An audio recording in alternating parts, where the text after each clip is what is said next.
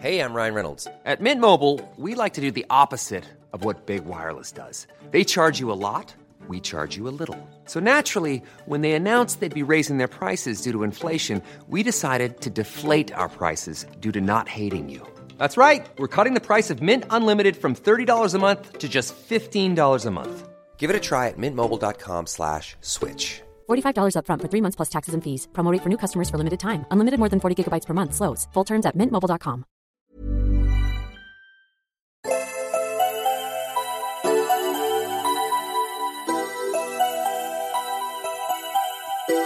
Herzlich willkommen bei Puppies in Crime, unserem True Crime Podcast. Ich bin Marike. und ich bin Amanda. Wir sind heute ins Studio gekommen und wir wussten schon im Vorfeld, dass wir ein bisschen mit Technik zu tun haben. Mehr als sonst. Wir mussten einen PC komplett anschließen. Und umbauen. Ja, genau. Eigentlich hätten wir ihn einbauen sollen in so eine Konstruktion. Ja, er, hat nicht gepasst. Was auch immer wir versucht haben, wir haben gerückelt und geguckt und er hat einfach nicht gepasst. Deswegen haben wir uns jetzt hier was gebaut aus einem Hocker und dieser besagten Konstruktion. Und es sieht aus, als ob man zwei Rentnerinnen daran gesetzt hat, die keine Ahnung davon haben, wie man Technik richtig lagert und positioniert. Ich kann nur sagen, ich war sehr froh, oder ich bin jedes Mal froh, jedes Mal, dass Amanda dabei ist. Weil ich glaube, sonst wäre ich komplett aufgeschmissen. Aber so ging's. Und ähm, dann hatten wir noch ungefähr 20 andere Probleme. Aber insgesamt am Schluss hat es funktioniert. Wir haben sogar Ja. Zimtschnecken gebacken, Zimtschnecken verteilt an nette Leute, die uns geholfen haben. Genau, die. Eine ja. Person, die uns Ich geholfen weiß, vor allem es klang jetzt so, als wir haben den Rest haben wir auch alleine gemacht. genau, und Marika hat heute den Fall für uns vorbereitet. Bin sehr gespannt, was du uns mitgebracht hast und freue mich zuzuhören.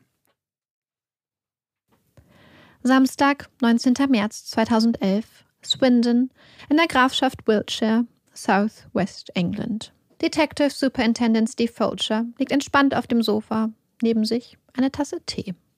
Der Fernseher ist an, ein Rugby-Spiel. England gegen Irland. Die Stimmung kocht. Natürlich, denn Irland versucht England den AA-Hintern. Ein Umstand, der eigentlich im Pub mit ein paar Bier und ein paar Freunden sehr viel besser zu verkraften ist als hier. Alleine, zu Hause, mit einer Tasse Tee. Doch Steve Fulcher hat Bereitschaftsdienst und Alkohol ist da natürlich keine Option. Das Haus ist ruhig, seine Töchter und seine Frau sind bei den Schwiegereltern. Nur Pippa, Steves geliebte Terrierhündin, leistet ihm Gesellschaft. Es ist 8.45 Uhr, als sich der Klingelton seines Nokia-Handys mit den Stimmen der Rugby-Kommentatoren und den Stadiongeräuschen aus den Fernsehlautsprechern mischt. Das kommt unerwartet. Steve hebt ab. Am anderen Ende der Leitung erklingt eine weibliche Stimme. D.S. Fulcher? Wie kann ich helfen? fragt Fulcher ins Handy. Er ahnt nicht, dass dieser Anruf der Beginn einer Achterbahnfahrt sein würde, dass er gerade ganz dicht am Abgrund steht. Die Stimme erklärt ihm, dass sie seine Hilfe bräuchten. Ein Vermisstenfall. Steve hört konzentriert zu und analysiert alle Details. Ich werde in Kürze da sein. Er macht sich auf den Weg zum Revier. Ein Schritt in Richtung Abgrund. Einen Tag zuvor. Es ist Freitag, der 18. März, und Sean O'Callaghan ist bereit fürs Wochenende. Sie ist 22 Jahre alt, das meistens lächelnde Gesicht, mit den blitzenden graugrünen Augen, umrandet von dunkelbraunem, vollem Haar. Sie ist ein liebevoller Mensch, lacht gerne, lässt sich aber auch nicht die Butter vom Brot nehmen. Gemeinsam mit ein paar Freundinnen startet sie ins Wochenende. Sie wandert durch die Bars und Clubs von Swindon. Ein Drink hier, ein Shot da. Ein schöner, ganz normaler Abend. Der letzte Stopp in dieser Nacht ist im Suju. Um kurz nach zwei Uhr nachts verlassen ihre Freundinnen das Suju und Sean bleibt alleine zurück. Macht sich gut 40 Minuten später, um kurz vor drei Uhr, alleine auf den Weg nach Hause. Weit hat sie es nicht. Sie und ihr Freund Kevin wohnen kaum 15 Minuten zu Fuß vom Suju. Gar kein Problem. Sean läuft oft nachts alleine nach Hause. Doch als ihr Freund Kevin um halb vier Uhr morgens aufwacht, ist sie immer noch nicht zu Hause. Das Bett neben ihm ist leer. Auch um 4.40 Uhr ist das Bett neben Kevin leer. Er fängt an, sich Sorgen zu machen. Das letzte Mal hatte Sean sich vor drei Stunden bei ihm gemeldet. Seitdem kein Lebenszeichen. Er schreibt ihr eine Nachricht. Mach mir Sorgen. Kuss. Der Tag bricht an und Kevin ist immer noch alleine im Bett. Das ist seltsam. Warum ist Sean nicht nach Hause gekommen? Hatte sie einen Absturz? Schläft sie bei Freundinnen? Bei ihrer Familie? Ist sie im Krankenhaus? Immer wieder ruft er auf ihr Handy an. Keine Antwort. Irgendwann meldet er sich bei ihrer Familie, fragt, ob Sean bei ihnen ist, ob sie wissen, wo sie ist. Doch auch sie haben nichts von Sean gehört. Sie rufen sie an. Es klingelt, klingelt. Doch Sean geht nicht dran. Um kurz vor 10 Uhr morgens melden sie Sean bei der Polizei in Swinton als vermisst. Rufen immer wieder an. Es klingelt. Keine Antwort. Um 14.36 Uhr am Samstag klingelt es nicht mehr. Seans Handy ist aus. Die Polizei nimmt die Sorgen von Seans Freund Kevin und ihrer Familie ernst. Sean ist zuverlässig. Sie würde nicht einfach abtauchen, nicht einfach verschwinden. Und die Polizei beginnt die Suche. Sie telefonieren sich durch die Krankenhäuser, sprechen mit Seans Freundinnen und Freunden. Sie durchsuchen ihre Wohnung und fahren ihren Heimweg ab. Sie fahren durch die Straßen und suchen nach der vermissten jungen Frau, geben ihr Foto an die Presse und bitten um Hinweise. Darum, die Augen offen zu halten. Mit jeder Stunde, die schon fehlt, wächst die Besorgnis. Am Abend entscheiden sich die zuständigen Detectives, Verstärkung anzufragen, einen höherrangigen Detective dazu zu holen. Und so kommt Steve Fulcher mit an Bord. Fast zur gleichen Zeit gibt der Chief Inspector der Polizei in Swindon eine Pressekonferenz. Die Medien sind hellhörig. Eine junge, hübsche Frau, die vermisst wird. Das berührt die Menschen.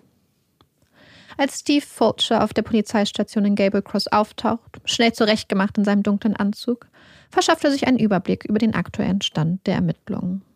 Seine Kollegen haben ganze Arbeit geleistet. Schnell und präzise haben sie versucht, ein möglichst umfangreiches Bild der Situation zu bekommen und gleichzeitig vor Ort die Suche vorangetrieben. Fast niemand glaubt mehr, dass Seans Verschwinden einen harmlosen Hintergrund hat. Die erste Auswertung der Handydaten scheint diese Einschätzung zu bestätigen. Um kurz vor drei Uhr nachts hatte die Kamera des Sujus Sean beim Verlassen des Clubs gefilmt. Gut eine Viertelstunde später hätte sie eigentlich zu Hause sein sollen. Doch gut eine halbe Stunde später pinkt ihr Handy mehr als 20 Kilometer entfernt an einem Handymast. Was machte Sean oder ihr Handy so spät da draußen im ländlichen Nirgendwo? Und vor allem, wie kam sie oder ihr Handy dort so schnell hin? Mit einem Auto. Diese Antwort liegt zwar auf der Hand, aber was für ein Auto? Und mit wem? Die Daten zeigen, dass Seans Handy, bis es schließlich am Samstagnachmittag ausging, die ganze Zeit in der Nähe des Funkmastes blieb. Es ist ein einsamer Funkmast. Ganz alleine draußen im Savernake Forest. Weit weg von anderen Masten. Was auch bedeutet, dass sich der Aufenthaltort ihres Handys nicht genauer bestimmen lässt. Seans Handy muss irgendwo im Radius von 10 Kilometern um den Funkmast gewesen sein. Irgendwo in diesem riesigen Waldgebiet. Immerhin ein Anhaltspunkt. Sofort werden Teams mit Spürhunden in den Wald geschickt und ein Helikopter mit Wärmebildkamera bestellt. Gleichzeitig verteilen Kolleginnen auf der Swintoner High Street Flyer mit Seans Foto an die Menschen, an die Pubbesucher und Clubgängerinnen und vor allem auch an die Cabbies, die Taxifahrer. Kann sich jemand an die junge Frau erinnern? Hat jemand sie vielleicht mitgenommen? Die Zeiger der Uhr ticken. Sie müssen sich beeilen. So ein Vermisstenfall, das weiß Steve Fulcher, ist auch immer ein Kampf gegen die Zeit. Ein Kampf, bei dem jede Minute, jede Sekunde über Leben und Tod entscheiden kann. Draußen, viele Kilometer entfernt von Swindon, sind die Suchteams und Spürhunde unterwegs. Über ihren Köpfen, über den Wipfeln der Bäume rattern die Helikopterrotoren. Und dann zeigt die Kamera mitten im Wald, mitten in der Nacht, die Umrisse von zwei Menschen. Zu den Suchteams gehören sie nicht. Schnell suchen die Teams am Boden nach den Menschen und werden schließlich fündig. Sean ist nicht dabei, aber wegen ihr sind sie hier. Es sind Freunde von ihr. Sie wollen mithelfen, morgen beim ersten Tageslicht anfangen, nach ihr zu suchen und die Polizei unterstützen. Und sie werden nicht die einzigen bleiben. Seans Schicksal bewegt die Menschen, lässt die, sonst eher anonyme Stadt Swindon, zusammenwachsen und aktiv werden.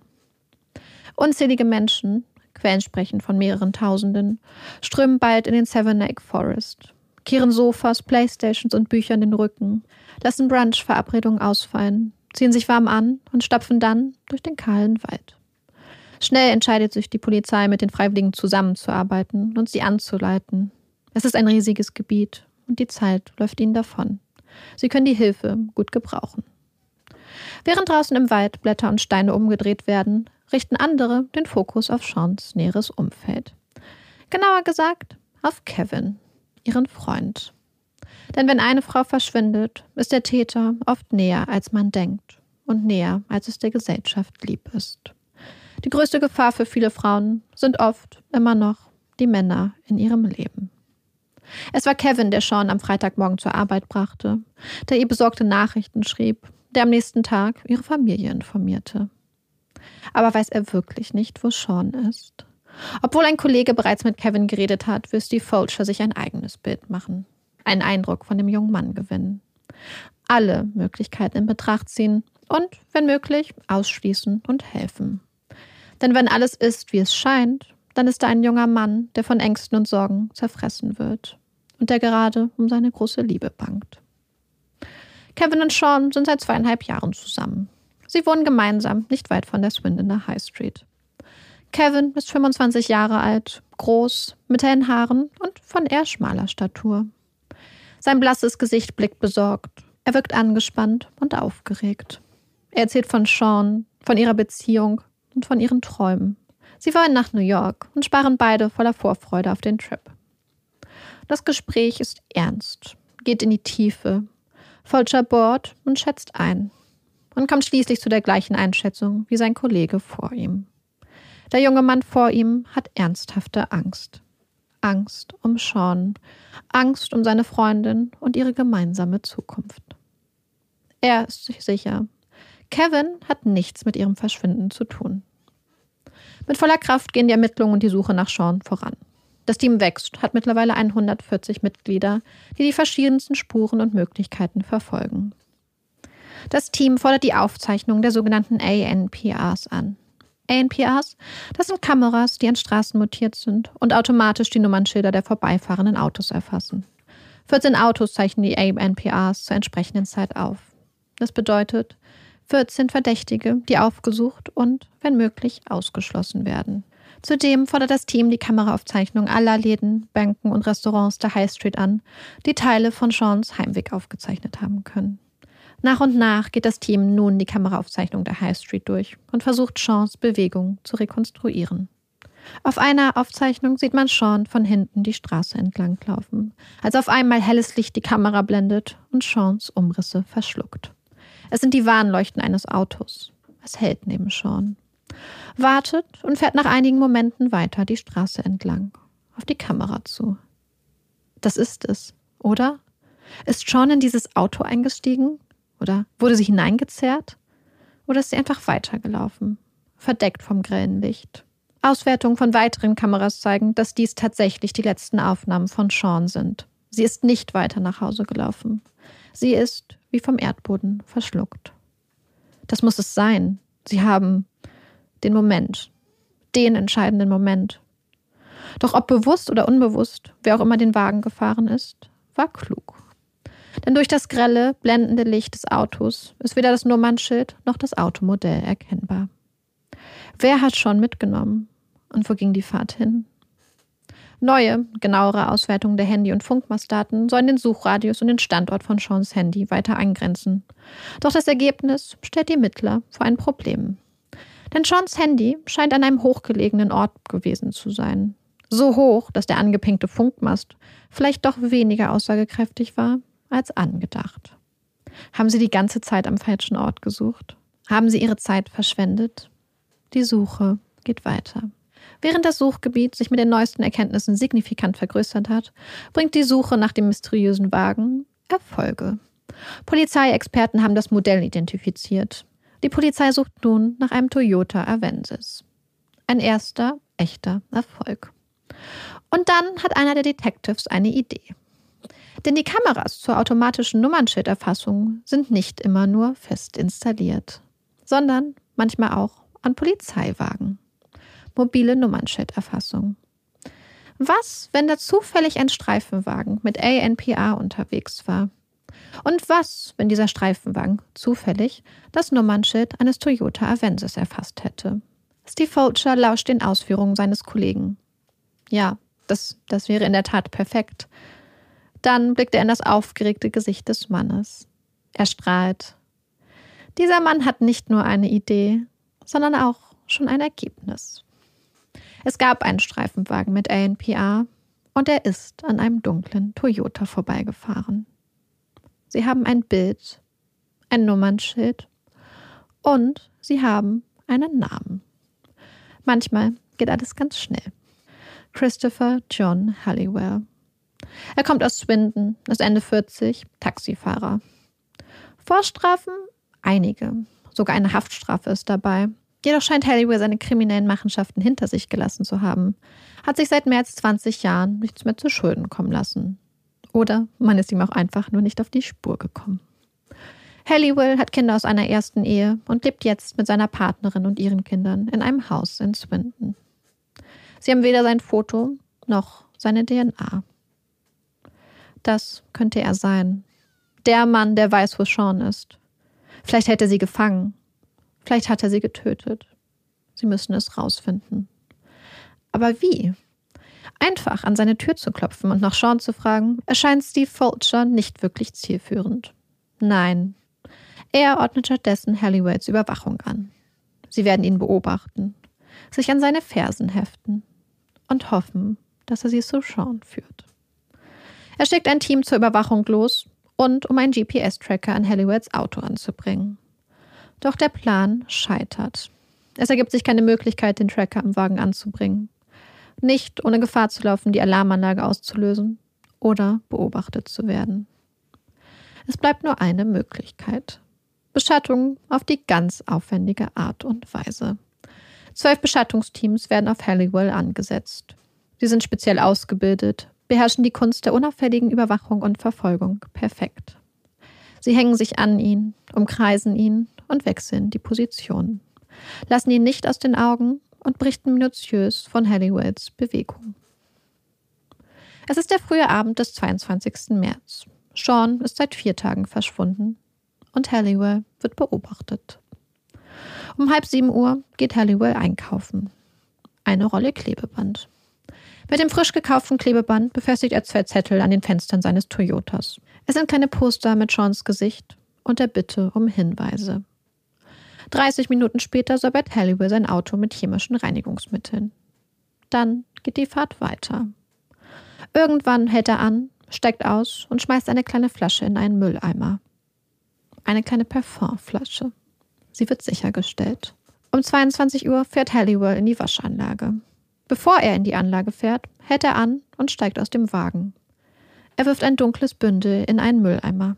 Dann fährt er in die Waschstraße. Die Polizei stellt das dunkle Bündel sicher. Es sind Autositzbezüge. Halliwell fährt danach raus aus der Stadt, über einsame Landstraßen. Ein riesiges Problem für die Beschattungsteams. Denn hier fährt jedes Auto und jeder Scheinwerfer sofort auf. Um ein Uhr nachts verlieren die Teams Halliwell in der Dunkelheit. Eine Stunde und acht Minuten später können sie sich wieder an ihn heften. Eine Stunde und acht Minuten. Wo war Halliwell? Was hat er hier draußen gemacht? Hier, in der dunklen Einsamkeit. War er bei Sean? Ist sie noch am Leben?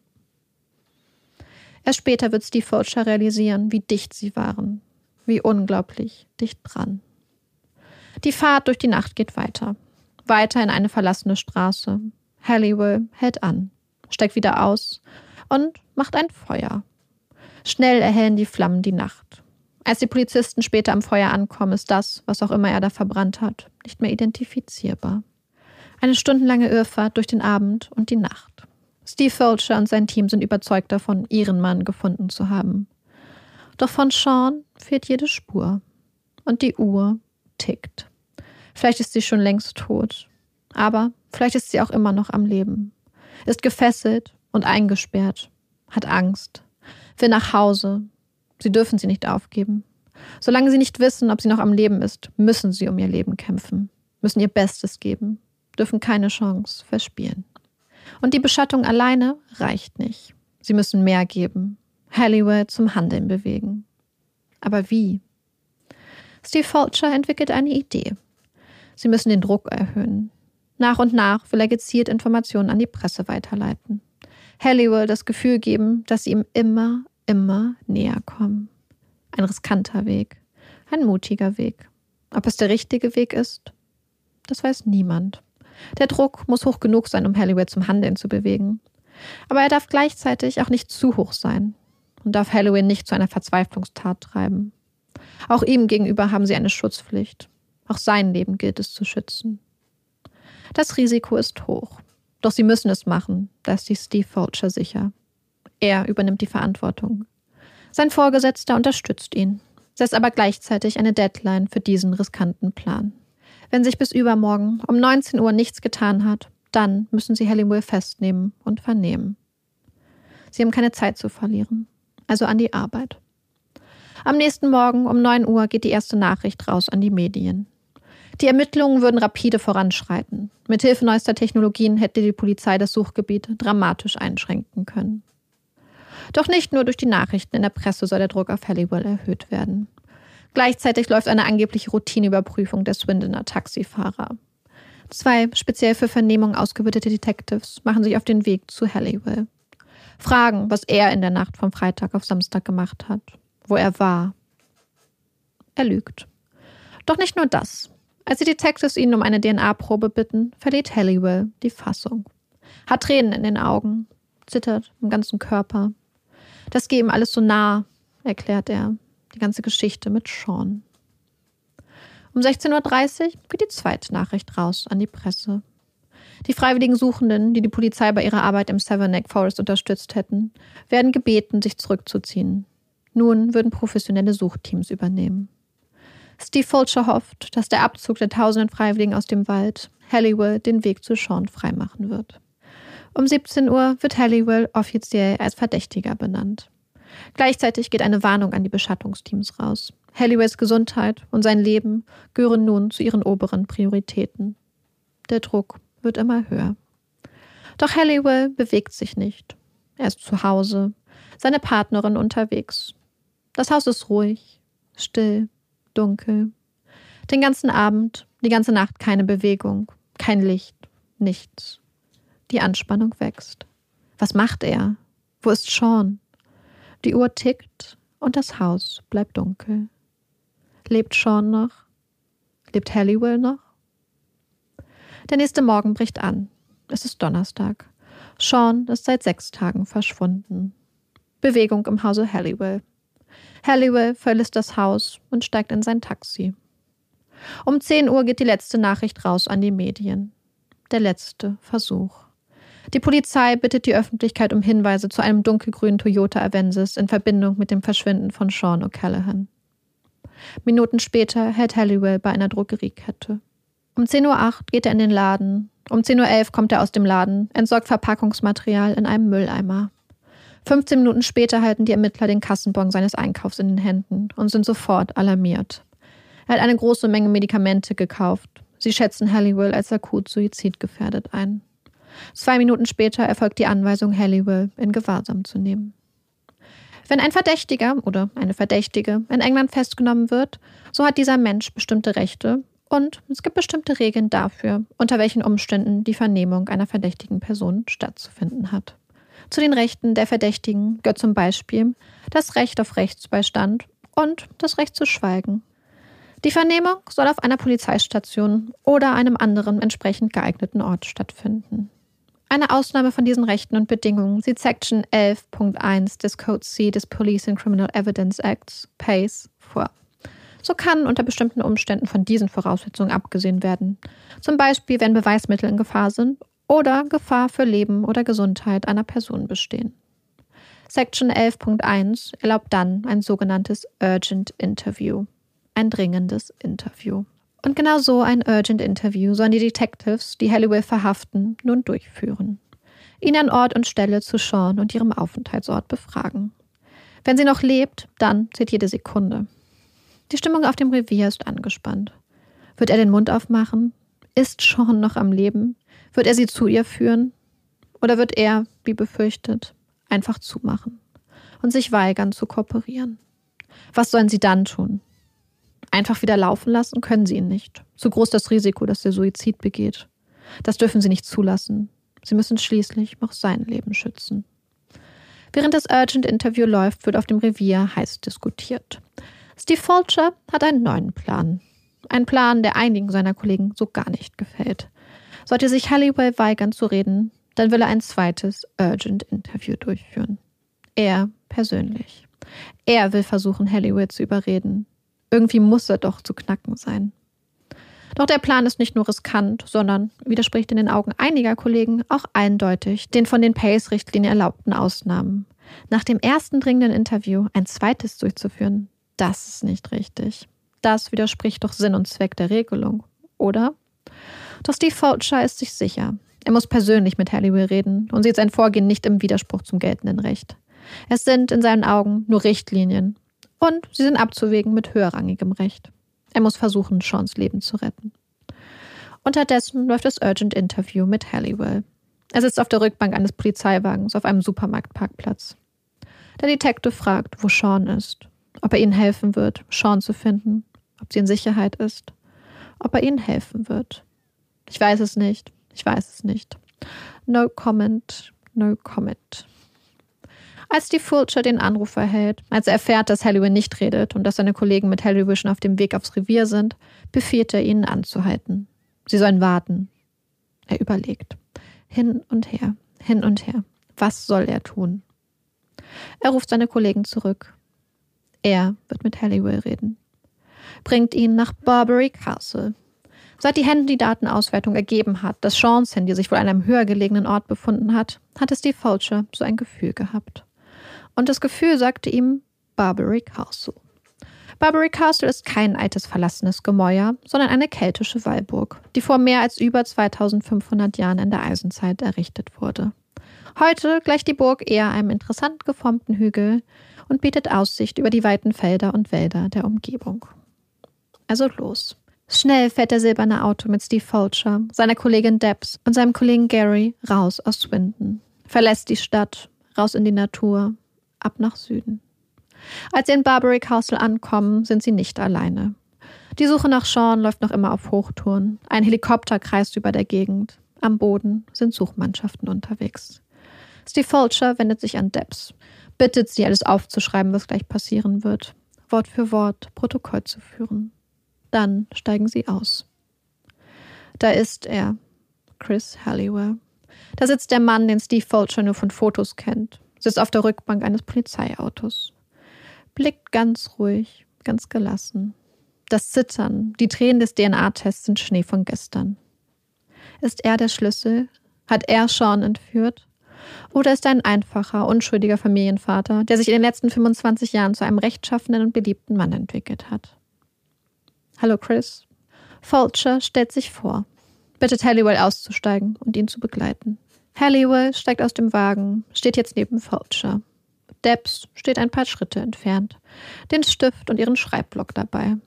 Dicht genug, um alles zu hören, aber sicher hinter Fulcher. Sie gehen los, kommen am Fuße von Barbary Castle zum Stehen. Wirst du mir sagen, wo Sean ist? Ich weiß nichts. Wirst du mir sagen, wo Sean ist? Halliwell schweigt, blickt äußerlich ganz ruhig in Fulchers Augen. Fulcher lässt nicht locker. Die Lache läuft so. Wenn du uns sagst, wo Sean ist, dann hast du, egal wie du am Ende dargestellt wirst, das Richtige getan. Halliwell schweigt. Ich will aufs Revier. Wenn du unschuldig bist, sag mir das. Dann werden wir damit arbeiten. Bist du bereit, mir zu sagen, wo Sean ist? Schweigen. Zähes Schweigen. Du glaubst, dass ich das getan habe. Ich weiß, dass du es getan hast.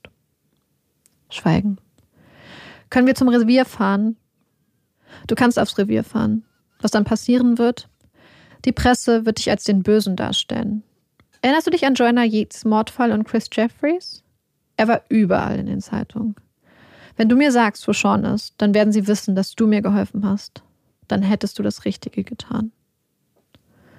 Schweigen. Ich will mit meinem Anwalt reden. Steve Fulcher ignoriert auch diese Bitte. Macht weiter. Du bekommst gerade die Möglichkeit, mir zu sagen, wo Sean ist. In einer Stunde bist du in den Medien. Ich will mit meinem Anwalt reden. Du wirst mit deinem Anwalt reden.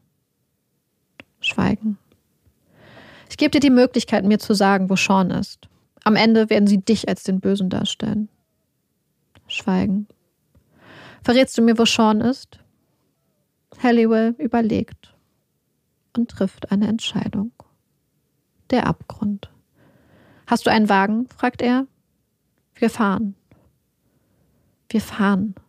Fahren wohin? Aufs Revier? Zu Sean?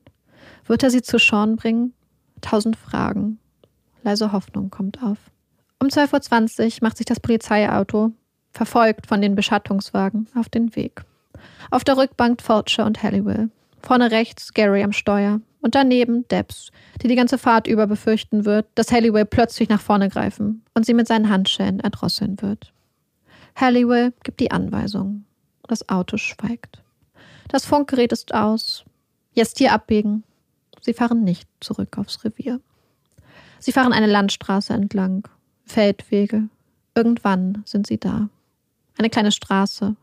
An einer Seite ein kleiner Abhang. Voll bewachsen. Pieksige Brombeerbüsche. Sie fahren langsam. Hier. Hier hat er Sean heruntergeworfen. Irgendwo. Nachts im Dunkeln. Irgendwo hier. Halliwell blickt angestrengt aus dem Autofenster. Irgendwo hier. An den genauen Ort kann er sich nicht erinnern. Aber hier, irgendwo, liegt sie. Sie hätte zuerst woanders gelegen, in der Gegend vom Savernake Forest. Doch dann hatte er sie bewegt. Savernake Forest. Sie waren so dicht dran gewesen. Wann er sie bewegt hatte? Hm. Dienstag oder doch Montag?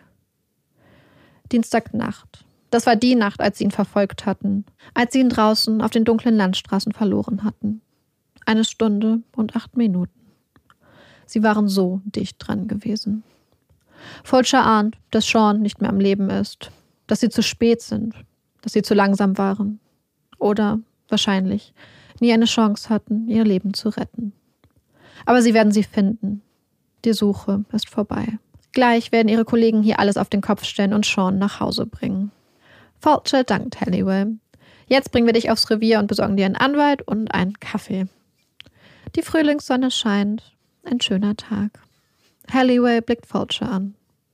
Du und ich sollten uns ein bisschen unterhalten. Der Abgrund. Sie fahren die Feldwege entlang. Fulcher überlegt. Soll er der Aufforderung nachkommen? Sich ein bisschen unterhalten?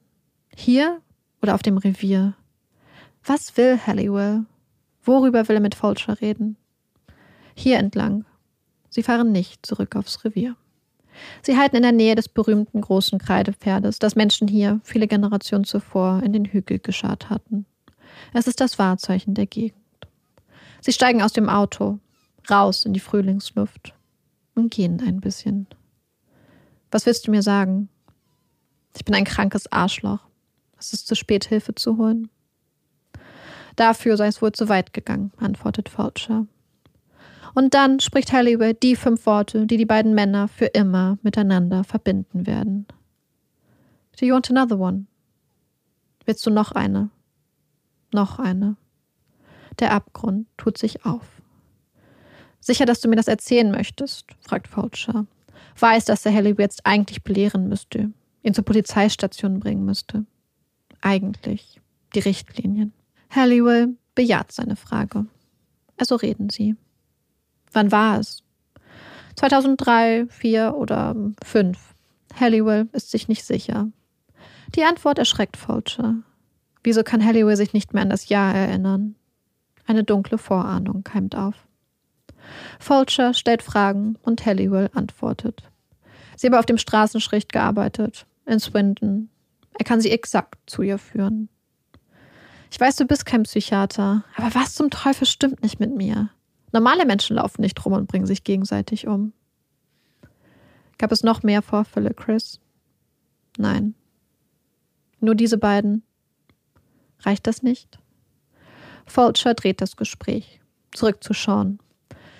Wenn wir Sean finden, werden wir irgendwelche verstörenden Sachen finden. War es einfach nur Sex?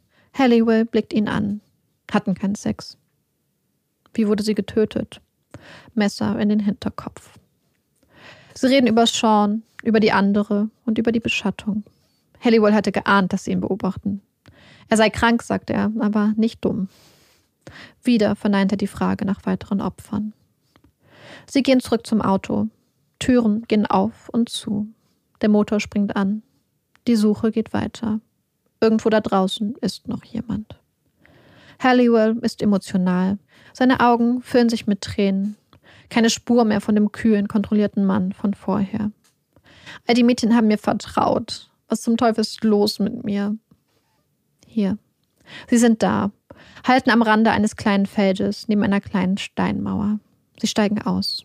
Zielstrebig steigt Halliwell über die kleine Brücke in der Mauer, steht auf dem freien Feld und macht kontrolliert einen Schritt nach dem anderen, kommt schließlich zum Stehen. Hier ist sie. Genau hier. Die Frau ohne Namen. Verscharrt und verlassen. Ihr einziger letzter Besucher Halliwell. Vor drei Jahren sei das letzte Mal bei ihr gewesen. Fulcher bittet einen Kollegen, sich genau auf die Stelle zu stellen, auf der Halliwell nun steht. Sie sind nicht alleine, wurden stets mit sicherem Abstand begleitet von den Beschattungsteams, von ihren Kollegen. Er möchte nun nie wieder darüber reden, sagt Halliwell. Das wirst du aber tun müssen. Wirst du dich um meine Mädchen kümmern? Ja, ich hole sie da raus. Ich werde sie von der Presse fernhalten. Fulcher blickt in den wunderschönen, scheinbar unendlich weiten Frühlingshimmel. Er spricht zu Halliwell. Erinner dich an diesen Himmel. Du wirst ihn wohl lange nicht mehr sehen. Die Suche ist vorbei. Sie haben Sean. Gut eine Stunde nachdem Halliwell sie an den entlegenen Feldweg geführt hatte, wurde ihre Leiche geborgen. Sie kommt nach Hause. Für die O'Callahans, für ihren Freund Kevin kommt mit dem Wissen auch die Trauer. Er war losgefahren, um eine junge Frau zu finden. Jetzt hatten sie zwei. Sean und die junge Frau ohne Namen. Eine Familie, die Gewissheit hat, die trauert und schmerzt. Und irgendwo da draußen eine andere Familie, die noch nicht ahnt, was da auf sie zukommen wird. Auf der Polizeistation wird Stephen Fulcher beglückwünscht, gefeiert. Lob, Hände schütteln, seine Vorgesetzten gratulieren ihm. Ein stolzer Tag für die Polizei in Swindon. Ein Erfolg. Geschafft. Der Wettlauf gegen die Zeit, der Kampf um Seans Leben. Vorbei. Sie hatten nie eine Chance gehabt. Aber sie haben sie gefunden. Einatmen, ausatmen. Du hast es geschafft. Endlich wieder schlafen. Ein bisschen Ruhe. Doch dann stimmt plötzlich ein Kollege ins Zimmer. Halliwell weigert sich zu kooperieren, die Aufzeichnung ihres Gesprächs zu unterschreiben. No comment. Mehr sagt er nicht. No comment. Sie haben ein Problem. Sie hatten auf ihn gehofft. Gehofft, dass er weiter kooperiert, weiter mit ihnen redet, ihnen helfen würde, die Identität der zweiten jungen Frau festzustellen. Ein Geständnis, ein schneller Prozess, ein schnelles Ende. Frieden. Doch an Halliwells Seite ist nun sein Anwalt und Halliwell schweigt. Nicht nur das, auch Fulchers Team wird drastisch verkleinert. Jetzt, wo keine Lebensgefahr mehr besteht. Jetzt, wo er trotzdem jede Hilfe gebrauchen könnte. Trotz der neuen Widrigkeiten schreiten die Ermittlungen rasant voran. Man findet DNA von Fulcher an Seans Leiche, findet Spuren ihres Blutes an den Sitzbezügen, die Fulcher Tage zuvor an der Autowaschanlage entsorgt hatte. Halliwells Angaben zu den Todesumständen stimmen. Sean hat zwei Stichwunden im Kopf. Doch darüber hinaus weist ihre Leiche auch starke Verletzungen auf, die auf Tritte oder Schläge hindeuten. Ihr Körper zeigt zudem eine Bissspur. Die andere junge Frau ist immer noch nicht identifiziert. Man schätzt ihr Alter auf 20 bis 30 Jahre ein. Doch ohne Jahr, ohne Namen gestaltet sich die Suche als schwierig. Und noch ein weiterer Umstand erschwert die Ermittlungen. Kopf, Hände und Füße der Leiche fehlen. Der bewusste Versuch, die Leiche zu anonymisieren, ihre Identität zu verschleiern. In Halliwells Haus finden sie ein Buch über Forensik. Es scheint oft und ausgiebig gelesen worden zu sein. Während Fulchers Team alles daran setzt, Beweise im Fall Sean zusammenzusammeln und die junge Frau ohne Namen zu identifizieren, sitzen überall im Land ängstliche Mütter, Väter, Schwestern, Brüder, Partner und Freundinnen. Spielen die Möglichkeiten in ihrem Kopf durch. Das Telefon der Polizei klingelt ohne Unterlass. Viele hunderte Namen vermisster und verschwundener Frauen klingen durch die Leitung. Ist auch Ihr Name dabei? Nein. Es ist DNA aus dem Knochenmark der unbekannten jungen Frau, die schließlich den Durchbruch bringt. Es gibt eine Übereinstimmung mit der Polizeidatenbank. Sie haben einen Namen. Becky Gordon Edwards. Mehrmals festgenommen und verurteilt. Sie hatte als Sexarbeiterin in Swindon gearbeitet. Der letzte Eintrag in der Polizeidatenbank stammt von Mitte Dezember 2003. Da war sie 20 Jahre alt. Niemand hat sie als vermisst gemeldet. Die Polizei hat nie nach ihr gesucht. Hatte man sie vergessen? Hat sie niemand vermisst? Doch.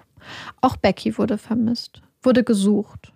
Doch Beckys Geschichte spielt am Rande der Gesellschaft. Da, wo es oft dunkel und unbequem ist. Da, wo viele Menschen nicht genauer hinschauen wollen.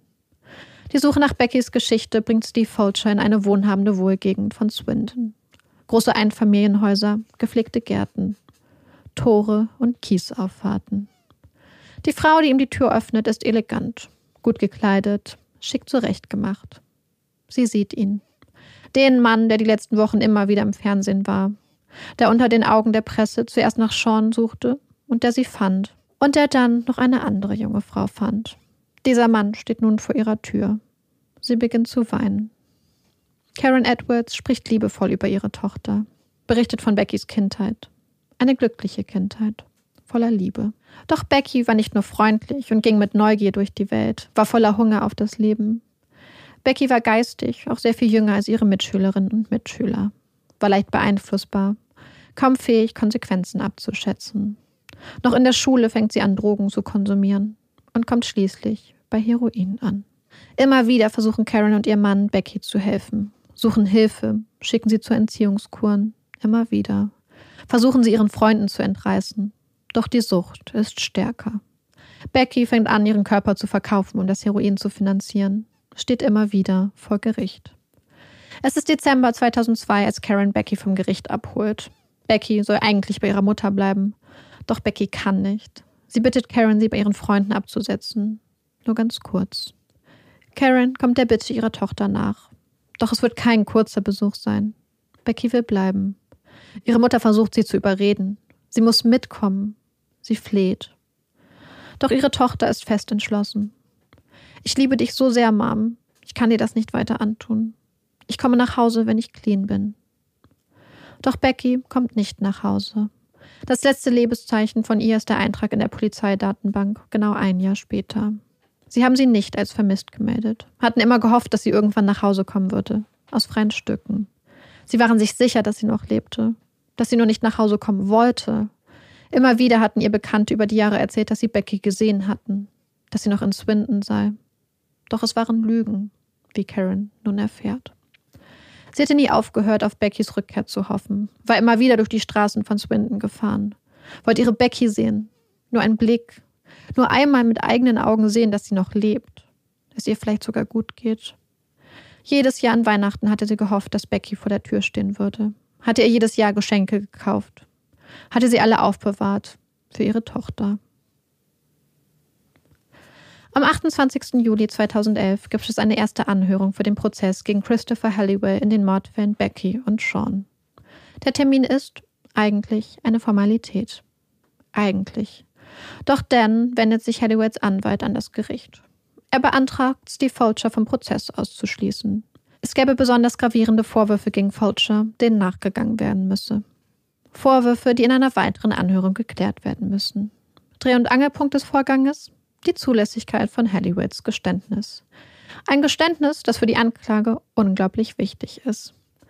Denn während sie im Fall Sean mittlerweile einige Beweise und gute Indizien für die Täterschaft Halliwells haben, so steht Beckys Fall auf wackeligen Füßen. Neben Halliwells Geständnis gibt es lediglich Indizien. Sie brauchen das Geständnis. Halliwells Anwälte richten sich mit zwei Beschwerden an das Gericht.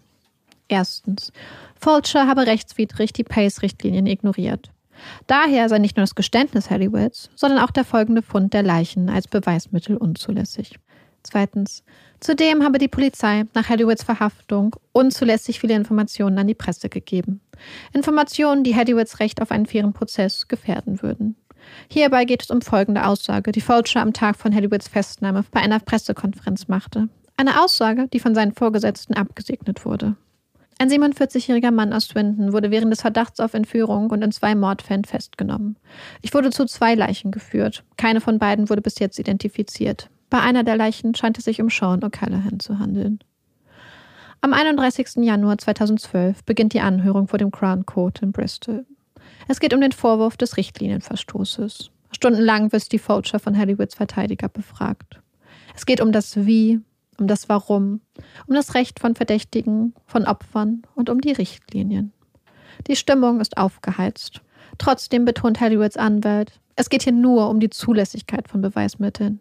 Sie stellen keine Forderungen nach dienstrechtlichen Konsequenzen. Schließlich liegt die Entscheidung in den Händen der Richterin. Und sie stimmt Hollywoods Team zu. Fulcher hätte Hollywood belehren müssen, hätte ihn nicht wiederholt nach Sean fragen dürfen, hätte sich nicht von ihm zur Leiche führen lassen dürfen, sondern hätte die Vernehmung auf dem Polizeirevier durchführen lassen müssen. Die zweite Beschwerde gibt die Richterin hingegen nicht statt. Sie rügt jedoch die Pressemeldung als Fehler. Mit der Entscheidung der Richterin kippt auch die Stimmung bei der Polizei. Fulcher ist nicht mehr der gefeierte Held, das kriminalistische Mastermind. Er hat Schande über die Polizei gebracht. Ein paar Monate später, im Mai, entscheidet sich die Staatsanwaltschaft, den Mord an Becky von der Anklage zu nehmen.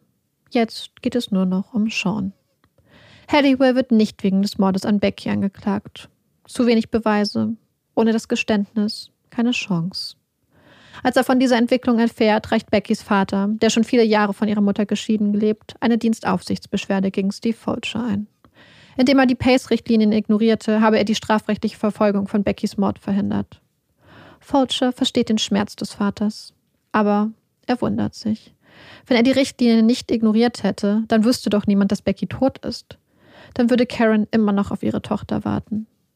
Und auch Karen Edwards sieht es genauso wie Fulcher und steht fest hinter dem Mann, der ihre Tochter gefunden hat. Als Halliwell im Oktober 2012 für die Entführung und Ermordung von Sean O'Callaghan vor Gericht steht, plädiert er auf schuldig, wird zu 25 Jahren Haft verurteilt. Doch für Beckys Familie und auch für Steve Fulcher ist die Sache noch lange nicht vorbei. Während Beckys Mutter Karen unablässig auf die Straße geht, für eine Überarbeitung der Pace-Richtlinien plädiert und weiter voll hinter Fulcher steht, steht der nun doch vor dienstrechtlichen Konsequenzen. Ihm wird Fehlverhalten im Amt vorgeworfen. Eine unabhängige Untersuchung hat seine Handlung während der Ermittlung als grobes Fehlverhalten eingestuft. Der Bericht beschreibt ihn als unehrlich und spricht von mangelnder Integrität. Gleichzeitig erfährt Fulcher, dass seine Vorgesetzten ihn für eben diese Leitung der Ermittlung gleich zweimal für The Queen's Police Medal vorgeschlagen haben. Steve Fulcher muss vor ein Komitee treten. Auch sie stufen sein Verhalten als grobes Fehlverhalten ein. Betonen, dass sie ein Zeichen setzen wollen. Die Pace-Richtlinien seien nicht zu ignorieren. Sie erteilen ihm zwei Warnungen. Jedoch kündigen sie ihm nicht. Ein Widerspruch. Kurze Zeit später kündigt Steve Fulcher seinen Job bei der Polizei in Wiltshire. Eine Erleichterung für ihn. Er findet schließlich nach verzweifelter Suche einen Job als Sicherheitsberater im Ausland. Ein paar Jahre später wagt die Polizei neue Ermittlungen im Fall Becky. Mit Erfolg. Sie finden Halliwells Trophäensammlung über 60 Kleidungsstücke. Auch eine Jacke von Becky ist dabei. Sie finden Zeugen, die berichten, wie Becky zu Halliwell ins Auto stieg, dass sie danach verschwunden war. Man findet Erde an einem Spaten von Halliwell.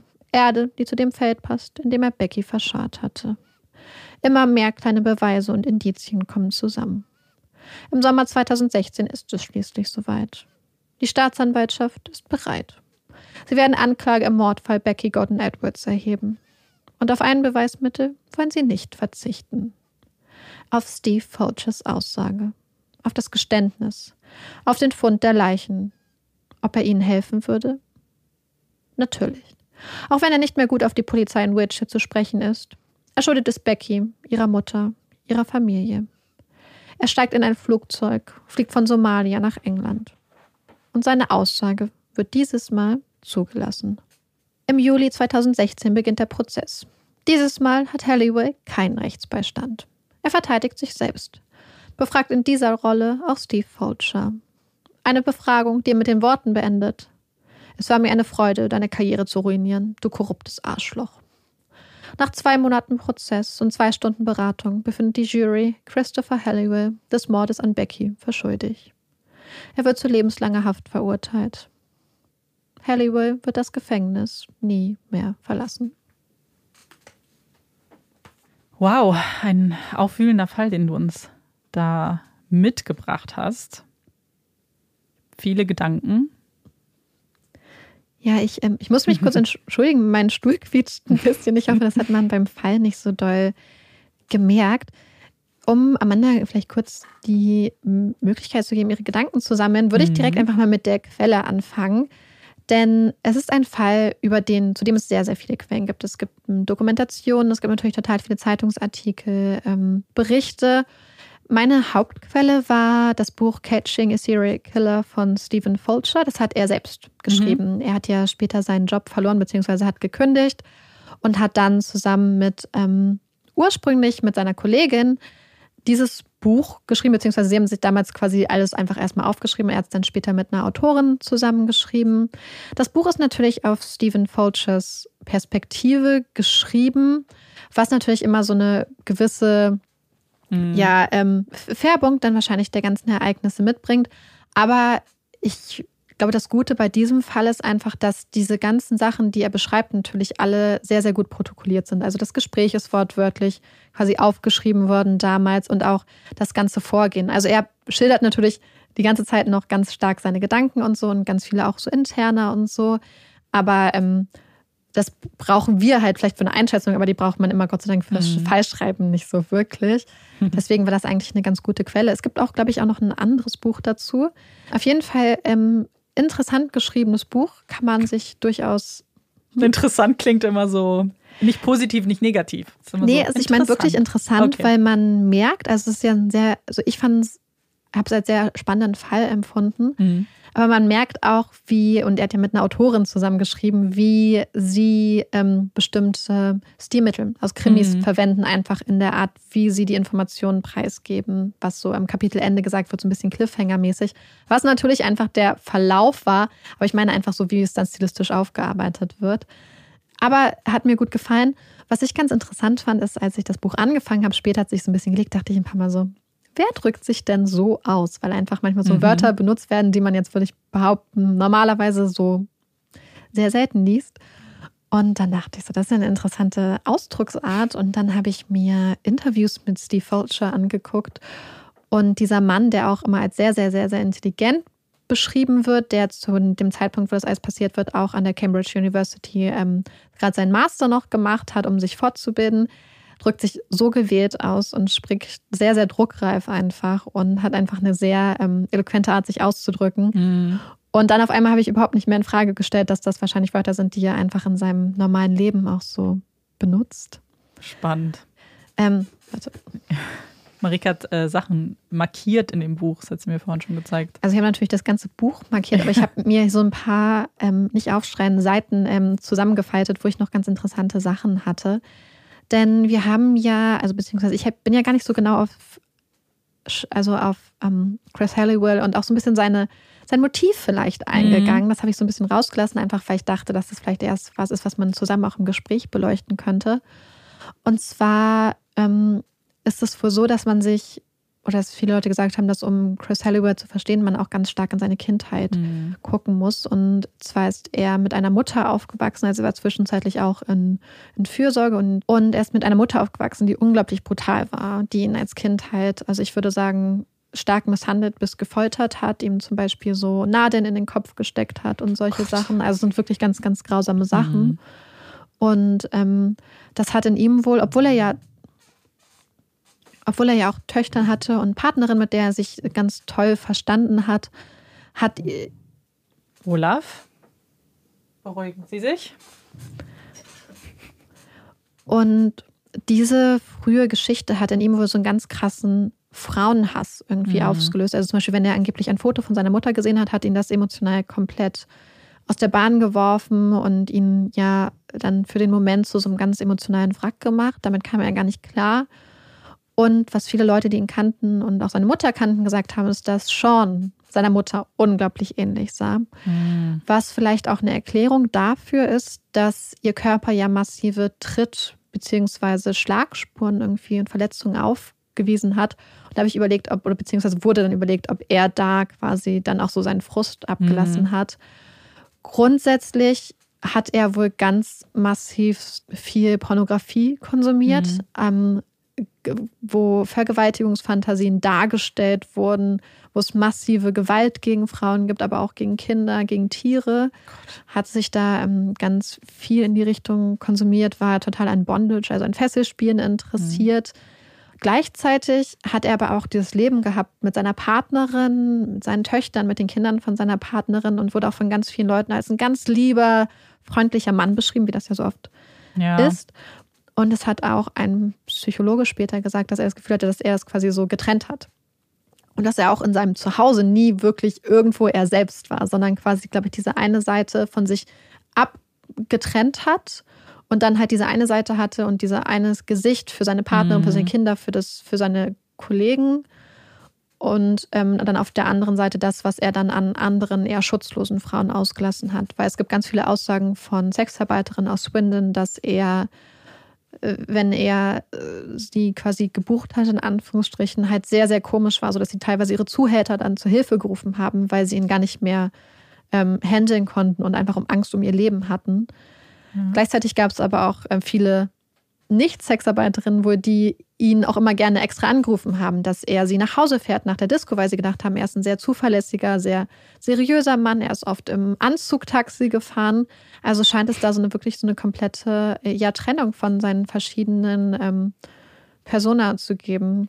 Ja, was ja vielleicht auch Sinn ergibt, einfach in dem Gespräch, was er ja geführt hat, wo er ja gefragt hat, so, irgendwas stimmt nicht, was stimmt nicht mit mir, dass er sich ja bewusst gewesen ist, dass etwas falsch ist und seine Vorlieben nicht der Norm entsprechen. Und dann kannst du wahrscheinlich eher dich in diese zwei Personen abspalten, weil du natürlich, wenn du dir bewusst bist, was falsch ist, dann weißt du auch, was Leute als normal und richtig empfinden. Ja, das muss ihm auf jeden Fall bewusst gewesen sein. Er ist ja auch, man geht davon aus, dass er sehr, sehr planvoll vorgegangen ist. Man, Also wir, wir können ja davon ausgehen, dass ohne sein Geständnis tatsächlich weder Sean noch Becky gefunden worden wären. Dass man ihm vielleicht irgendwie auf die Spuren gekommen ist, aber die Frage ist, man hat natürlich ähm, Seans Blut beispielsweise an den Autobezügen gefunden und so. Aber ob sie ihn wirklich ohne ihre Leiche Ja. verurteilen hätten können. Und warum das auch so ist, ist ja auch die Tatsache, dass er dieses Buch hatte über Forensik, was er wohl durchgearbeitet hat. Und das zeigt auch einfach, dass er dieses Gut und falsch absolut unterscheiden Ja. konnte, dass er das alles wusste und dass er aber trotzdem diese, diesen Drang hatte dann irgendwie Ja. und das dann irgendwie auch ausleben wollte. Und dieses Ausleben, man geht auch davon aus, beziehungsweise aktuell, beziehungsweise letztes Jahr zumindest liefen auch noch wirklich Ermittlungen. Denn es ist ja so, dass als er gefragt wurde, wann er Becky getötet hat, beziehungsweise damals hatte sie ja noch keinen Namen, hat er gesagt 2003 oder 4 oder 5 und wusste nicht genau, wann er sie getötet hat. Gleichzeitig, als er dann auf dem Feld stand und gesagt hat, hier ist sie, hat er gesagt, hier ist ein fünf Fuß tiefes Loch, da habe ich sie vergraben. Ich habe die ganze Nacht geschaufelt und sie dann da reingepackt. Aber sie war nur ungefähr 20 Zentimeter unter der, also unter der Oberfläche. Ja. Das heißt, sehr, sehr, sehr, sehr, ein sehr niedriges, ähm, sehr flaches Grab. Und das waren so verschiedene Sachen und dann zusätzlich auch die Tatsache, dass ihr da 60 Frauenkleidungsstücke in seiner Trophäensammlung, in Anführungsstrichen Trophäensammlung Mhm. gefunden haben, lässt viele Leute darauf schließen, dass er vorher oder in der Zwischenzeit gemordet hat.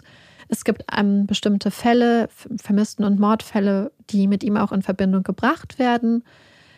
Die Polizei ermittelt wohl, aber bis jetzt hat sich da noch nicht so viel ergeben. Und wenn man sich anguckt, wie planvoll er vorgegangen ist und wie Mhm. ähm, bedacht, ist die Frage, ob man diese Frauen jemals finden wird, weil man kann ja auch nur nach Frauen eigentlich suchen, die wirklich auch als vermisst gemeldet sind. Und wenn Ja. er vielleicht auch damals dachte eigentlich, dass Sean vielleicht ähm, als Sexarbeiterin arbeitet Mhm. und Sexarbeiterin ist, als junge Frau, die nachts allein auf der Straße unterwegs ist, wie auch immer, dass ähm, da vielleicht Frauen vermisst sind und verschwunden sind, wo vielleicht auch niemand nach ihnen sucht. Ja, das hatten wir ja, glaube ich, in anderen Fällen auch schon gesagt. Es ist halt einfach eine, eine Gruppe, die, ja, wie du es ja auch eigentlich im Fall schon beschrieben hast, die entweder gar nicht vermisst wird, weil sie keine Liebsten mehr haben, sich von allen distanziert haben, wo viele gar nicht wahrscheinlich mehr wissen, wo diese Menschen leben. Und ja, dann, ja, wie du sagst, dann sucht ja auch niemand. Ja. Außer halt Karen Edwards, also die Mutter von Becky, die wohl wirklich immer so ein bisschen wie in unserer Folge Die Suche nachts durch die Straßen gefahren ist, auch durchs Rotlichtmilieu und gesucht hat und einfach ihre Becky Ja. zurückhaben wollte. Und ähm, es war so ganz, ja, es muss einfach so hart gewesen sein. Auch Steve Fulcher beschreibt, wie sie ihm diesen Schrank zeigt, wo all die Weihnachtsgeschenke drin sind, die sie über die Jahre für sie gekauft hat und wo sie immer ge gehofft hat, dass sie kommt. Und ähm, die zwei Sachen, die mir da so im Kopf geblieben sind, einmal die Tatsache, dass ihr wohl immer wieder Bekannte gesagt haben, dass sie Becky gesehen haben, Mm, obwohl Becky längst tot war. Ja.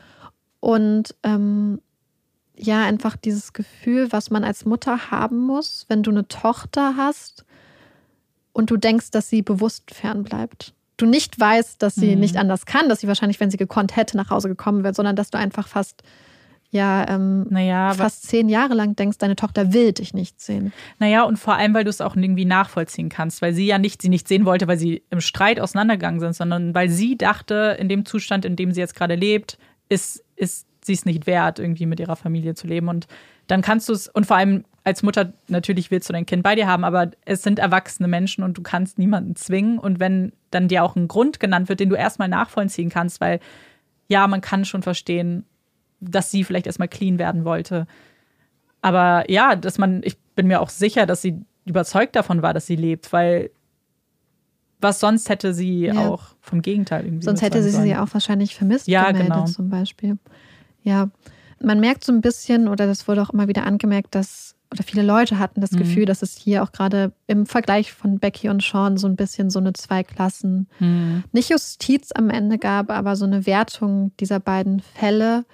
Denn in dem Moment, als sich die Staatsanwaltschaft damals entschieden hatte, den Fall von Becky aus der Anklage zu Mhm. nehmen, was, das hat Amanda vorhin kurz angemerkt, natürlich Mhm. ein sehr Erstmal smarter schlau, weil sonst. sehr, sehr kluger Mhm. Move war. Ähm, wir wissen ja aus einer alten Folge, dass auch in England diese Nebis in idem Regel gilt, also dass man Menschen nicht ohne ganz triftigen Grund Mhm. Zweimal in der gleichen Sache anklagen darf, wenn die eine Person einmal freigesprochen wurde. Deswegen war das, wie Amanda gesagt hat, ein sehr, sehr, Ich sehr, habe sehr kluge, off, off ja, Aufnahme sie hat es gesagt. offline gesagt, eine ich sehr nichts überhört. kluge Entscheidung.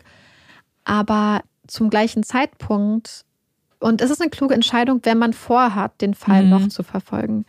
Zur gleichen Zeit sind dann aber Leute von der Polizei zu Karen Edwards gegangen, zu Beckys Mutter, und haben ihr quasi gesagt, dass sie dann das jetzt wahrscheinlich nicht verfolgen werden, aber dass ja immerhin er wegen Sean in den Mhm. Knast kommt. Und sie hat das Gefühl, dass sie ihr quasi sagen wollen, hey, nimm doch das Urteil von Sean und bezie bezieh das auf Becky und dann ist schon gut. Und dass das dann sein sollte. Und sie hat aber nicht aufgegeben. Sie hat halt wirklich auch unter anderem mit, ähm, mit dem Member of Parliament aus ihrem Bezirk, also dem Abgeordneten, zusammen ganz viel auf der Straße gestanden, hat ganz, ganz viel Lobbyarbeit quasi betrieben. Einmal, um die PACE-Richtlinien anzupassen, dass klar ist, dass das Leben der Opfer oder von Mhm. Opfern immer mehr wert ist oder beziehungsweise eine Ja. höhere Priorität hat. Und gleichzeitig hat sie immer wieder auch versucht, dafür zu kämpfen, dass der Tod von Becky noch verfolgt wird, dass da weiter ermittelt wird.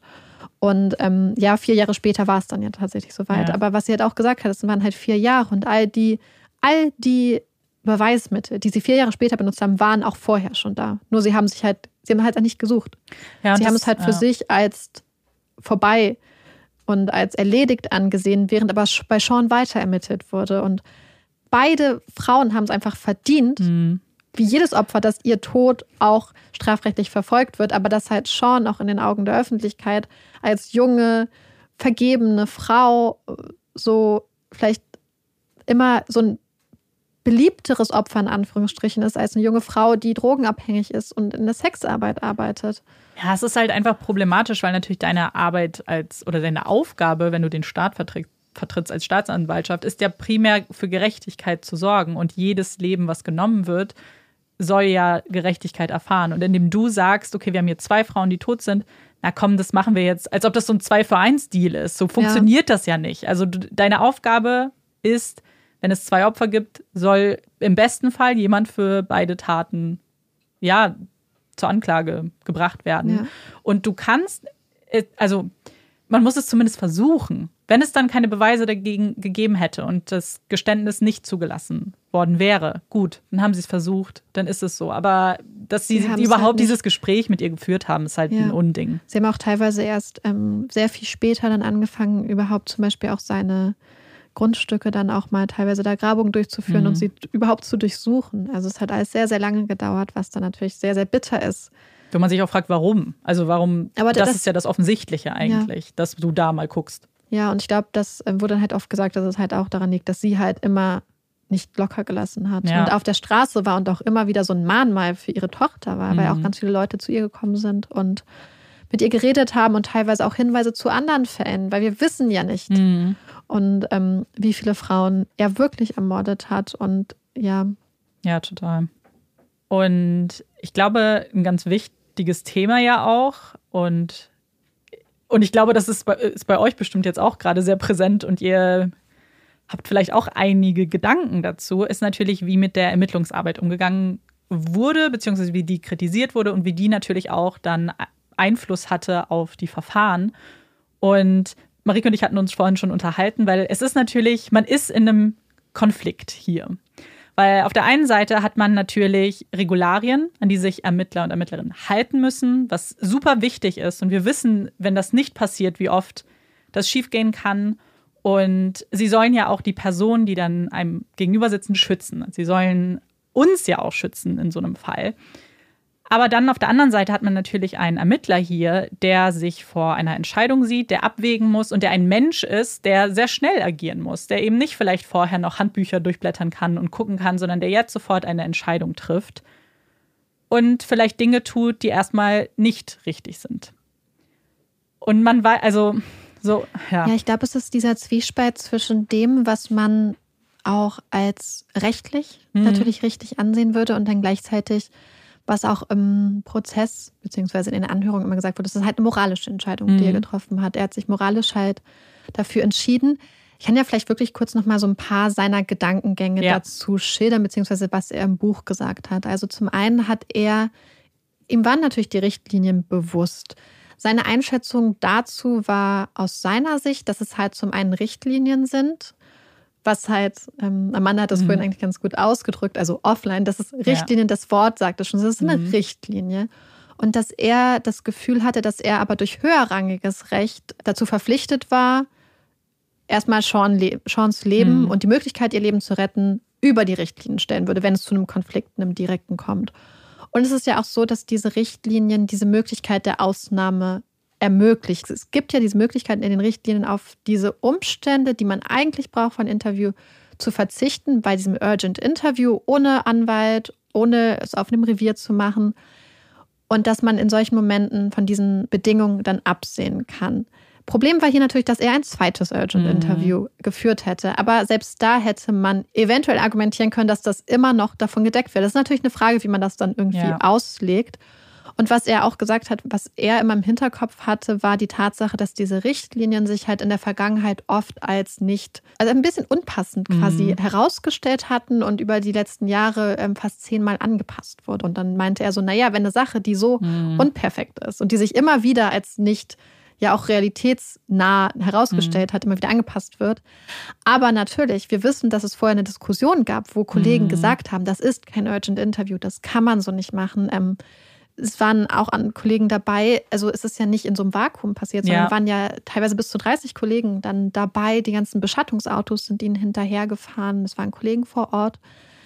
Es war ihm bewusst, dass das ähm, eine, dass es nicht einfach eine einfache Entscheidung ist. Aber er hat gesagt, er macht das halt einfach, weil er ein Ziel hatte, was bei ihm, glaube ich, viel, viel schlimmer war, war Mhm. diese Tatsache, wie unterschiedlich der gleiche Sachverhalt Mhm. aufgefasst wurde. Dass er zuerst für den gleichen Sachverhalt, weil es ist nicht so, als ob später noch Sachen rausgekommen wären, sondern das, was sich abgespielt hat, hat sich ja vor den Augen von vielen Leuten abgespielt. Es waren viele Zeu es waren Zeugen dabei, Mhm. die es gehört haben. Es wurde auch alles aufgezeichnet. Und dass dieser gleiche Sachverhalt erst massiv gefeiert wurde, sowohl in den Medien als auch von seinen Vorgesetzten, von seinen Kollegen. Er hat quasi als, nicht als Belohnung, aber basierend Mhm. auf dieser Arbeit und seinen, in Anführungsstrichen, Führungsqualitäten einen Job angeboten bekommen, der ihn quasi, ja, so ein bisschen wie Criminal Minds zu so einem Ermittlerteam gehören, also dann wäre er zum Ermittlerteam gekommen, wo er dann englandweit in besonderen Fällen eingesetzt worden wäre. Gleichzeitig haben seine Vorgesetzten ihn ja zweimal für diese ähm, Queen's Police Medal, der, also diese Auszeichnung der Queen, nominiert.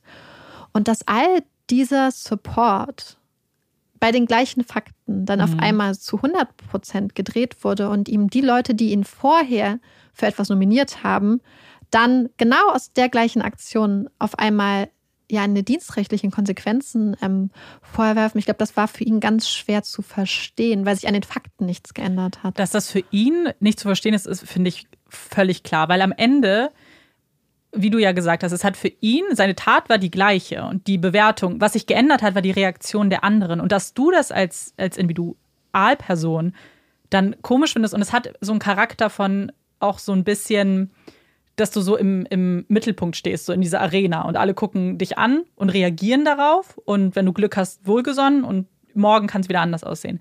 Warum es mich als Außenstehende einfach nicht überrascht ist, weil ich das Gefühl habe, das ist ein Paradebeispiel für Gruppendynamiken halt einfach, weil es reicht, dass eine Person ihn feiert und jubelt und sagt, oh mein Gott, wir müssen diesen Mann befördern, wir müssen ihm Medaillen verschaffen. Und alle, die vielleicht Zweifel hatten, die Männer, die vorher noch gesagt haben, hm, das zweite ist, äh, ist jetzt aber kein Urgent Interview mehr, verstummen dann natürlich. Weil wenn du das Gefühl hast, naja, die feiern das doch, ich werde doch jetzt nicht die eine Person sein, die Kritik übt. Selbst wenn ich das denke. Ja. Und genauso dann andersrum, sobald dann die ersten Leute sagen, oh, vielleicht war das doch nicht so gut, weil so wie so ein, so ein Feuer halt, was Ja. sich verbreitet. Ja, was kritisiert wurde, ist, dass die Polizei damals nicht ähm, Widerspruch eingelegt hat gegen Mhm. die erste Entscheidung bei der ersten Anhörung.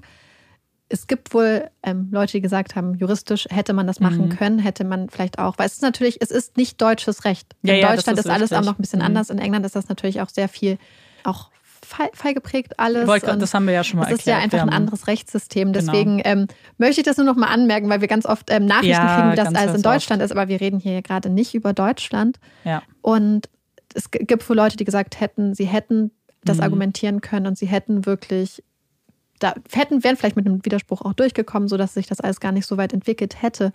Und deswegen, aber wenn man das so feiert, aber dann nicht Mhm. mehr diese Möglichkeit äh, ähm, nimmt, den Widerspruch vorzubringen, aber natürlich, und das möchte ich auch nochmal Mhm. betonen, in einem Rechtsstaat müssen klare Ja. Regeln gelten, aber vielleicht sollte man hier wirklich dann auch die Regeln, die Menschen in Mhm. so einen Zwiespalt bringen, überarbeiten Ja. und klar machen und ähm, vielleicht auch mit Präzedenzfallen wirklich auch ausarbeiten Mhm. und dass hier vielleicht eine Möglichkeit vertan wurde, einfach für Rechtsklarheit zu Ja. sorgen und äh, Sachen eventuell nochmal anzupassen.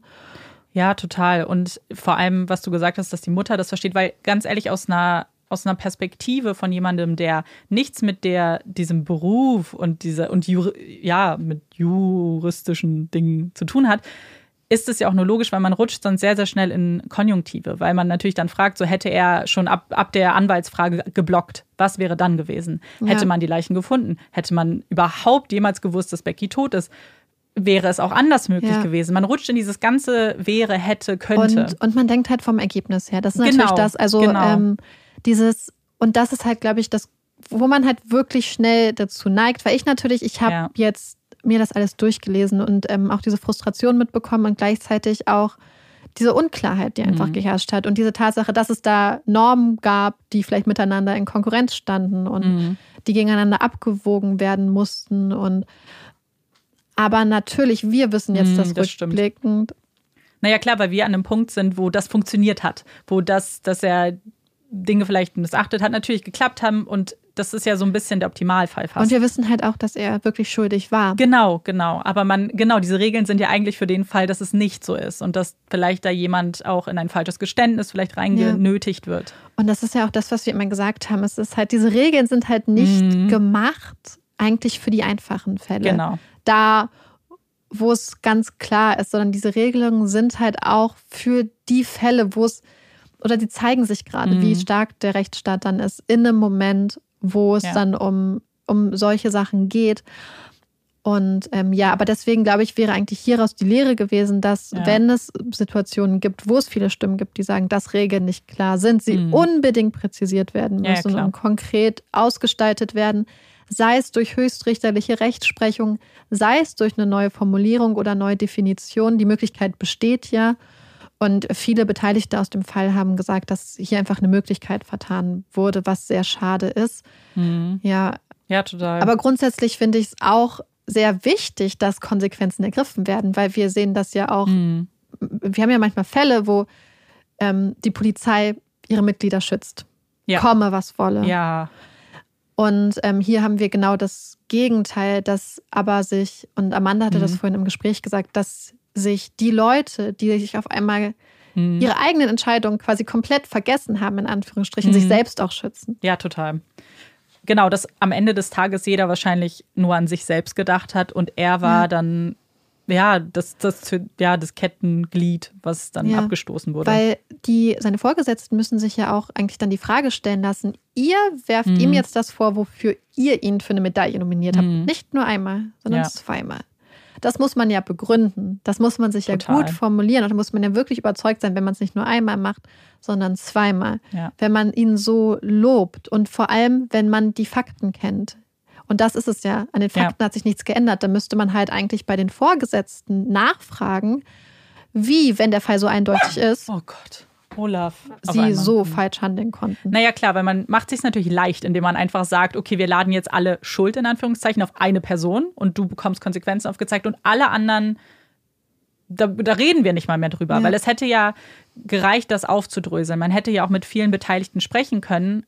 So, warum ist keiner von euch eingestritten? Warum hat keiner von euch was gesagt? Und Ja. Wobei ich glaube, da hat es damit zu tun, dass er ähm, ja die Ermittlungen geleitet hat Ja, und die. Leute, die vor Ort waren, waren halt Suchteams beziehungsweise Leute aus seinem Team, die ihm aber ähm, vom Rang halt untergeordnet waren quasi. Das, Mhm. Ja. ähm, und es haben ihm ja Leute auch widersprochen am Anfang, Anfang, aber nicht mhm. seine Vorgesetzten, soweit ich weiß. Die haben halt auch gesagt, so hey, das ist risky bei bestimmten anderen Sachen, zum Mhm. Beispiel als es darum ging, wie sie Druck über die Medien ausüben. Und zum Beispiel andere Sachen, die ihm wirklich auch vorgeworfen wurden, wie beispielsweise diese Interviewinformationen, die er rausgegeben hat, waren ja auch abgesprochen mit seinen Vorgesetzten, sodass, wie du gesagt hast, da war Mhm. ein Sündenbock gesucht wurde. Weil man kann ja auch sagen, hey, wir schauen uns das an, da Mhm. sind Sachen nicht richtig gelaufen, wie dröseln wir das auf, wir machen. Es gibt ja Möglichkeiten, mit solchen auch Sachen auch so umzugehen. Gerade wenn es eine Grauzone ist, hätte man ja vielleicht, also wenn man so argumentiert hätte, dass es eine Grauzone ist, hätte es ja auch die Möglichkeit gegeben, Fortbildung zu machen, sich dafür einzusetzen, dass die Sachen geändert werden, ihn fortzubilden. Ja, weil genau, weil es eben dann auch nicht um eine Schuld geht. Es geht ja nicht, jemanden zu finden, so du hast die Fehler begangen, du bist der Schuldige, sondern da Dinge zu verbessern, transparenter zu gestalten, vielleicht auch zu schauen, inwiefern Dinge angepasst werden müssen, weil sie nicht mehr realitätsnah sind. Und das ist ja, wie du gesagt hast, eine Chance, die man daraus hätte ziehen können. Ja, und das ist halt eigentlich wichtig für alle Leute, sowohl Mhm. für Verdächtige, für Angeklagte, für Opfer, für Menschen, die sich in akuter Lebensgefahr beginn, be befinden und aber auch für eben handelnde Polizisten. Ja. Denn wenn man sich überlegt, dass ihm ja vorgeworfen wurde, dass er ähm, dieses grobe Fehlverhalten im Amt, was ja mit bis zu lebenslänglicher Haft bedroht ist, das Mhm. Ja, ist ja, ja, auch ein, ähm, ein Tatbestand. Und dann muss das aber auch klar sein, wann einer Person solche Konsequenzen Total, drohen. total. Und ich glaube deswegen, dass da halt eigentlich die Konsequenz ist einfach, wie wichtig eindeutige, eindeutige Rechtsnormen sind, wie Mhm. wichtig es ist, dass Rechtsprechung im Zweifelsfall, wenn es nicht ähm, quasi normiert ist, präzisieren muss. Aber ich fand, ähm, ja, Hm.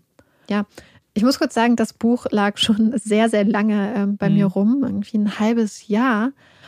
Und ich wollte es erst nicht machen, weil ich ähm, manchmal, ich glaube, das geht dir auch manchmal so, Mhm. das ist halt jetzt so, das ist eine allgemeine Sache, es ist gar nicht Mhm. mehr so dieser Fall, sondern nämlich gerade dieses, wenn man Bücher hat, die aus der Sicht einer Person Mhm. geschrieben wurde, dass das so ein bisschen problematisch ist. Und da hatte ich bei diesem Fall so ein bisschen das, was ich am Anfang auch angesprochen hatte, ein bisschen Bedenken, zumal ich am Anfang, als ich angefangen habe, nicht wusste, wie diese Zeit mit Halliwell und Fulcher aussah. Ich habe nur Mhm. gelesen, dass er dann quasi so ein bisschen off-grid geht, also so off-road mit Mhm. ihm und sie dann miteinander reden und so. Dann dachte ich, oh Gott, das kann ich ja nicht verwenden, wenn er da Ja. jetzt einfach das sagt, was er sagt, was er Mhm. gesagt hätte. Und als ich dann aber mitbekommen habe, ähm, auch in den Interviews und den Dokumentationen, dass er die ganze Zeit jemanden dabei hat und dass das die ganze Zeit unter den Augen auch von anderen Menschen quasi stattgefunden hat. Also nicht, dass sie daneben standen, Ja. aber diese Debs stand halt direkt hinter ihm, hat ja alles aufgezeichnet. Dann wusste ich, okay, das sind Aussagen, die sind auch falsifizierbar. Ja, ja. Also das kann er sich jetzt nicht ausdenken. Und dann war ich auch bereit, das dann wirklich zu machen, weil ich finde es immer ganz ähm, haben wir auch schon öfters drüber geredet, Mhm. problematisch, wenn eine Person so ganz allein ihre Sachen äußert und man gar nichts nachprüfen kann. In vielen Situationen natürlich muss man damit arbeiten, aber gerade hier, wo es ja darum geht, auch so ein bisschen mit dem Buch vielleicht so ein bisschen seinen Namen zu klären, weil er ja eine ganz starke Rufschädigung. Na erlitten klar. hat, ähm, war ich da erstmal so ein bisschen vorsichtig. Aber es hat sich dann Gott sei Dank dadurch, dass halt alles eigentlich ja Sachen sind, die man nachweisen Mhm. kann, dann doch gedreht und ähm, Ja. Ja, das glaube ich dir, weil ich meine, es, es sagt es ja schon. Wenn du am Ende gar nichts Dokumentiertes hast, dann steht es Aussage gegen Aussage. Und natürlich, es ist ja, ganz Ja. offensichtlich, welche Geschichte er erzählen möchte. Da braucht man ja auch nichts schönreden. ja. Aber wenn die natürlich belegbar ist, dann macht es das einem leichter, das zu glauben. Ja. Es gibt zu dem Fall, falls du euch bekannt vorkommt, auch eine kleine britische Krimi-Miniserie von 2019, wo Martin Freeman, also der Hobbit, die Hauptrolle spielt als D.S. Fulcher. Beruht auch unter anderem auf dem Buch von D.S. Fulcher. Ich habe sie nicht geguckt und es ist eine Sache, über die wir schon ein paar Mal geredet haben. Ich und du, glaube ich, eigentlich auch. Wir vermeiden es halt oft, ähm, die filmischen und fiktiven Adaptionen eigentlich zu gucken von den Fällen, die man bearbeitet. Und es ist halt oft einfach aus dem Grund, dass wenn wir zum Beispiel jetzt ein Buch lesen, es sind jetzt 400 Seiten, dann kriegt man ja diese Eindrücke und hat die Fakten erstmal. Wir gehen davon aus, erstmal, dass das die Fakten sind. Und wenn wir die Falle bearbeiten möchten, möchten wir so möglichst nah an der Realität sein, wie es tatsächlich ist. Wenn man jetzt aber zur gleichen Zeit, wo man das Buch liest, auch noch die filmische Adaption und damit ja auch die Interpretation und damit auch die künstlerische Freiheit des Regisseurs und der Schauspieler ähm, sieht, habe ich immer persönlich Angst, dass sich diese Vorstellungen in meinem Kopf vermischen, dass ich dann auf der einen Seite nicht mehr weiß, ach, habe ich das jetzt in der Serie gesehen, wie die Situation war, oder habe ich das gelesen? Ähm, deswegen, weil wir oft gefragt werden, warum wir die Sachen Ja. nicht geguckt haben. Das ist, glaube ich, einfach, um so ein bisschen so die Quellen zu trennen und einfach das Fiktive rauszuhalten, um möglichst klaren Blick irgendwie auf den Fall zu haben. Ich glaube, dass das vielen gar nicht so bewusst ist, wie viel künstlerische Freiheit manchmal in sowas steckt. Ähm, Ja. Wenn ihr euch jetzt unser Format Die Wahrheit hinter anguckt, das ist ja ein bisschen aus der Problematik ja auch geboren, dass wir dann ähm, im Anschluss nach dem Fall und den, den Film besprechen und dann aufzeigen, was die Unterschiede sind vielleicht zwischen dem echten Fall, weil es sehr, sehr viele Filme gibt, wo erstmal pauschal darüber steht, beruht auf einer wahren Begebenheit. Und ich glaube, die Betonung liegt auf dem beruht auf einer wahren Begebenheit, äh, nicht stellt wahre Ereignisse nach. Weil, ja, es Ja. sind halt eben Filme, die ja auch zur, zum Entertainment-Zwecken produziert wurden, die natürlich einen wahren Kern haben. Aber gerade die Details, die ja für uns sehr, sehr wichtig sind, Ja. ja, und wirklich manchmal der Spielraum. Es gibt natürlich so Sachen wie ähm, jetzt auch der Fall Blau, den wir hatten, wo Mhm. dann ganz eng mit Familien zusammengearbeitet wurde. Aber trotzdem ist das für uns natürlich einfach keine Quelle. Ein, Genau. ein Fall, ein fiktives Drama ist erstmal keine Quelle. Aber Mhm. ich will es sehr gerne gucken. Und ich habe gedacht, ich kann meinem, meinem Freund so den Fall ja auch mal näher bringen und werde sagen, hey, wir haben jetzt eine kleine Krimiserie, die wir gucken können. Ähm, aber dann, nachdem der Fall jetzt abgeschlossen ist. ja, dann kann dass ich ihm auch du sagen, guck mal, damit habe ich mich jetzt die letzten Wochen beschäftigt. Und dann fallen dir direkt alle Unterschiede vielleicht auf. Ich hoffe Dass du dann so denkst, das so war das doch überhaupt nicht. Ich, ich bin ja sowieso jemand, ich, oh, ich glaube, das, das hassen ganz viele Leute. Ich, ich rede sehr gerne, wenn ich Fernsehen gucke, mit meinem Freund und erzähle ihm Sachen. ja, das wird dann auch so sein. Ja, aber, das wird ja ähm, richtig witzig. Aber auf jeden Fall kann ich euch das Buch wirklich eigentlich auch empfehlen, weil es sehr viel ähm, die Hintergründe auch von diesen ganzen dienstrechtlichen Konsequenzen, was da hinter den Kulissen abgelaufen ist und wie sich sein Leben auch entwickelt hat, weil er wirklich Mhm. diese Zeit ihn halt in so eine, wie er auch geschrieben hat, eine ganz starke Depression gestürzt hat. Es ging ihm ganz, ganz Verstehe schlecht. voll. Zur gleichen Zeit ist, und das hat er geschrieben, ist seine Hündin Pippa gestorben. Und dieses Zusammenkommen dann, dass auf einmal seine Begleiterin weg ist. Und er hatte wirklich geschrieben, dass das ihn noch so den, dass ihn das auch noch mal massiv mitgenommen hat und dass es halt so ein Zusammenfall dann von vielen Sachen war. Aber ich fand das natürlich so ähm, ja, herzerwärmend eigentlich, dass er, wie, wie oft er von seiner Hündin geschrieben hat. Und ja, das dass er wirklich auch ihren Tod so auch gesagt hat, wie ihn das mitnimmt. Und ähm, ja, natürlich, weil du das Gefühl hast, wenn du in in deinem Leben eh gerade viel aus dem Ruder läuft, dass du so eine Konstante hast, irgendwas Ja. Gutes und wenn dir das dann genommen wird. ach ja, und es ist noch eine Sache, das ist, mir fallen einfach gerade noch so viele Mhm. Sachen ein. Zum Beispiel hat er den 18. Geburtstag von einer seiner Töchter verpasst, weil er ermittelt hat Oh im Fall von Sean. Und seine Tochter Ja. meinte aber, hey, Papa, quasi, das ist dein Job. Du versuchst gerade einer jungen Frau das Mhm. Leben zu retten. Das ist immer wichtiger Ja, na klar. als, als, als mein 18. Geburtstag so. Und er hat auch gesagt, er hat ja jetzt die Konsequenzen. Er ist ja nicht mehr bei der Polizei, er ist in, ähm, in, im United Kingdom nicht mehr anstellbar oder vermittelbar, arbeitet als Sicherheitsberater in verschiedenen afrikanischen Ländern, soweit ich das verstanden habe. Sie wohnen jetzt in einem sehr viel kleineren Haus, aber er meint, er würde es immer nochmal so machen. Er würde sich immer für, den, für das gleiche Vorgehen im Zweifel nochmal entscheiden. Und er meint auch, dass er eigentlich jetzt gemerkt hat, was eigentlich wirklich wichtig ist. Und das ist seine Familie. Ja. Ich glaube, das ist das Wichtigste, dass du am Ende dann trotzdem hinter allen Taten dann einfach stehen kannst, Ja. weil dann kannst du auch drüber stehen, was ja gesagt wurde. Ja. Und damit wir jetzt vielleicht ein kleines bisschen aufatmen können, kommt jetzt unsere Puppy Break. Ich bin dran mit der Puppy Break. Und ich habe euch etwas mitgebracht aus dem Segment Kuriose Tiergesetze. Also, wer das vielleicht noch nicht gehört hat in einer unserer vergangenen Folgen, ich, ich finde Tiergesetze aus der Welt, die so ein bisschen seltsam sind. Man sich fragt, warum es diese Gesetze gibt, in welchem Fall sie denn äh, schon mal angewendet wurden. Super spannend und sehr, sehr unterhaltsam. Und vielleicht als kleiner Disclaimer dazu, ganz viele der Gesetze werden natürlich nicht aktiv umgesetzt bzw. durchgesetzt. Und viele von denen sind auch vielleicht schon gestrichen worden oder existieren nicht. Aber ich finde es trotzdem sehr spannend, dass das überhaupt irgendwann mal diskutiert wurde und ein Gesetz war oder ist. Und heute sogar mit einem Special, denn meine Gesetze, die ich rausgesucht habe, haben alle mit Kühen zu tun. Und für drei von den Gesetzen bleiben wir einmal in den USA. Und zwar erstmal ist es in Texas illegal, Graffitis auf fremde Kühe zu sprühen. Und ich finde es wichtig, dass es fremde Kühe sind, weil scheinbar bei den eigenen ist es okay. Und das finde ich auch nicht richtig. Ich finde, man sollte pauschal keine Kuh besprühen. Aber ich glaube, das kommt ein bisschen daher. Also ich weiß, dass das bei Schafen teilweise gemacht wird, dass du die Tiere ja markierst, teilweise mit so Sprühfarbe. Das wäre Mhm. Aber dann. dann, dann darfst du es nur bei anderen nicht machen. Wahrscheinlich, ja, wahrscheinlich mit dem darfst du es Hintergrund. bei den Fremden Mhm. nicht machen. Ja. Und was du bei fremden Kühen übrigens in Texas auch nicht machen darfst, du darfst sie nicht melken. Das ergibt auch Sinn. Finde ich auch. Erst, erstmals ist es sehr, sehr sinnvoll, wenn man wahrscheinlich auch nicht möchte, dass einfach irgendwelche Leute auf die, weiß ich nicht, Wiese rennen und Kühe anfangen zu melken. Wahrscheinlich auch ein Schutz. Das als, also, hm, Meinst, meinst du nicht, dass es Menschen machen? doch. Das glaube ich nämlich auch.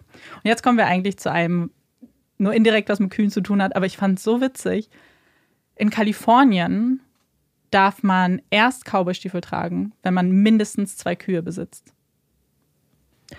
Also, dazu, Oh Gott, Marika, ne? äh, nie als ich ähm, ähm, 13 war und wir da Mhm. unterwegs waren, so auch New Mexico und so, wollte ich unbedingt Cowboy-Stiefel. Aber wir haben keine gefunden, die zu mir gepasst haben, weil die ja vorne so spitz sind. Ja. Und jetzt bin ich sehr froh, dass ich in Kalifornien keine Cowboy-Stiefel getragen habe. Ich wäre bestimmt direkt ins Gefängnis gekommen. Ja, direkt. Ich bin sicher, die gehen auf, auf der Straße umher und sind so, entschuldigen Hey, Sie, wo sind. Ihre zwei Kühe? Wo sind ihre Kühe? ich finde es auch witzig, dass es eben zwei sind. Also es würde nicht reichen, dass du eine Kuh besitzt. Vielleicht, weil sie sagen, eine Kuh ist eine Alibi-Kuh, zwei Ja, Kühe. genau. Da meint man es schon ernster. Eine Kuh ist eine Hauskuh. Und dann bist du immer noch kein Cowboy oder Cowgirl. Ich glaube, ich fand es einfach sehr, sehr spannend. Kommen wir jetzt zur nächsten Rubrik. Und zwar unseren Empfehlungen. Marike, was ist denn mit deiner Empfehlung heute? Ähm, also ich kann es direkt schon mal ankündigen. Ich habe keine Empfehlung. Dafür habe ich zwei Hot Takes. Zwei für einen. Sie hat, ja genau, nee, zwei für zwei. Du, Ja. hast, du skippst eins. Ich lasse es mal ausnahmsweise durchgehen. Ich habe eine Empfehlung, etwas, was ich letztens angefangen habe zu gucken auf Netflix. Und zwar möchte ich euch, und Marike kann schon abschalten, Marike braucht ja auch nicht zuhören. Und zwar geht es um Love, Death and Robots. Das ist eine Anthologie-Serie auf Netflix. Die erste Staffel ist 2019 rausgekommen und jetzt, ich glaube im April, ist die zweite rausgekommen. Deswegen war es bei mir äh, auf Netflix auf der Startseite und ich wollte es mir dann unbedingt angucken. Ich habe jetzt erstmal nur die erste geguckt und ich muss sagen, ich fand es sehr, sehr, sehr cool. Es ist nämlich sehr einzigartig, finde ich. Also ich habe sowas, ich weiß, dass es existiert, aber ich habe so etwas noch nie gesehen. Es sind Kurzfilme, würde ich jetzt mal sagen. Die gehen zwischen 6 und 17 Minuten, ist mal jede Folge. Und jede Folge ist von einem anderen Team animiert. Also du hast komplett unterschiedliche Stile. Manche sind halt wirklich sehr klassisch animiert, manche sind wirklich komplett CGI. Also es ist super unterschiedlich. Und jede Geschichte hat entweder was mit Liebe, mit Tod oder mit Robotern zu tun. Manche verbinden auch so ein paar. Manche, und das fand ich eigentlich das Spannende an diesem Konzept, weil jede Folge ist halt komplett unterschiedlich. Du hast manche Folgen, die super gesellschaftskritisch sind, so ein bisschen Black Mirror-Style. Manche sind einfach nur Kampfszenen, wie man sie aus Mortal Kombat kennen würde, wo Roboter gegen Roboter kämpfen. Und du weißt immer nicht, was du bekommst. Was ich aber sagen muss, ist, die sind auf jeden Fall an Erwachsene gerichtet. Es ist sehr, sehr brutal zum Teil. Es sind auch explizite Sexszenen gezeigt. Und Netflix blendet auch immer so eine Altersbeschränkung ein. Und einige von denen sind auch über 18. Das heißt, es ist nichts für Kinder, auch wenn man das bei animierten Dingen vielleicht denken würde. Aber wenn ihr jetzt ich würde jedem ans Herz legen, euch nur die erste Folge der ersten Staffel mal anzugucken, weil die so unfassbar witzig ist und so niedlich. Und da geht es um Roboter und Katzen. Und es ist super, super witzig. Nur deswegen, das sind, glaube ich, 15 Minuten oder 16 Minuten, die ihr aus eurem Tag vielleicht dann schnappen könnt und das gucken könnt. Dann sag uns doch mal deine zwei Hot Takes. Ich glaube, Amanda denkt, dass ich eigentlich wirklich nur einen Hot Take habe. Bin gespannt. Bin sehr gespannt. Also, uns hat letzte Woche eine Nachricht erreicht von, also beziehungsweise sie hat uns erreicht, aber sie hat an mich gerichtet, dass eine Hörerin ein bisschen enttäuscht war. Von mir Mhm. persönlich. Das hat mich sehr getroffen. Und zwar geht es um ein sehr ernstes Thema, zu dem ich mich nicht geäußert hat. Und zwar geht es um den ESC. Der war ja letzte Woche am Samstag, als wir aufgenommen haben. Warum wir uns nicht dazu geäußert haben, war, dass ich zu dem Zeitpunkt, als wir die Folge aufgenommen haben, noch nicht absehen konnten, ob ich es schaffe, den ESC zu gucken. Amanda hat sich dann aufgeopfert, ist alleine im Studio geblieben, ist alleine im Dunkeln, hat alles zugemacht, aus dem Studio gegangen, Ja. was ich immer sehr gruselig finde.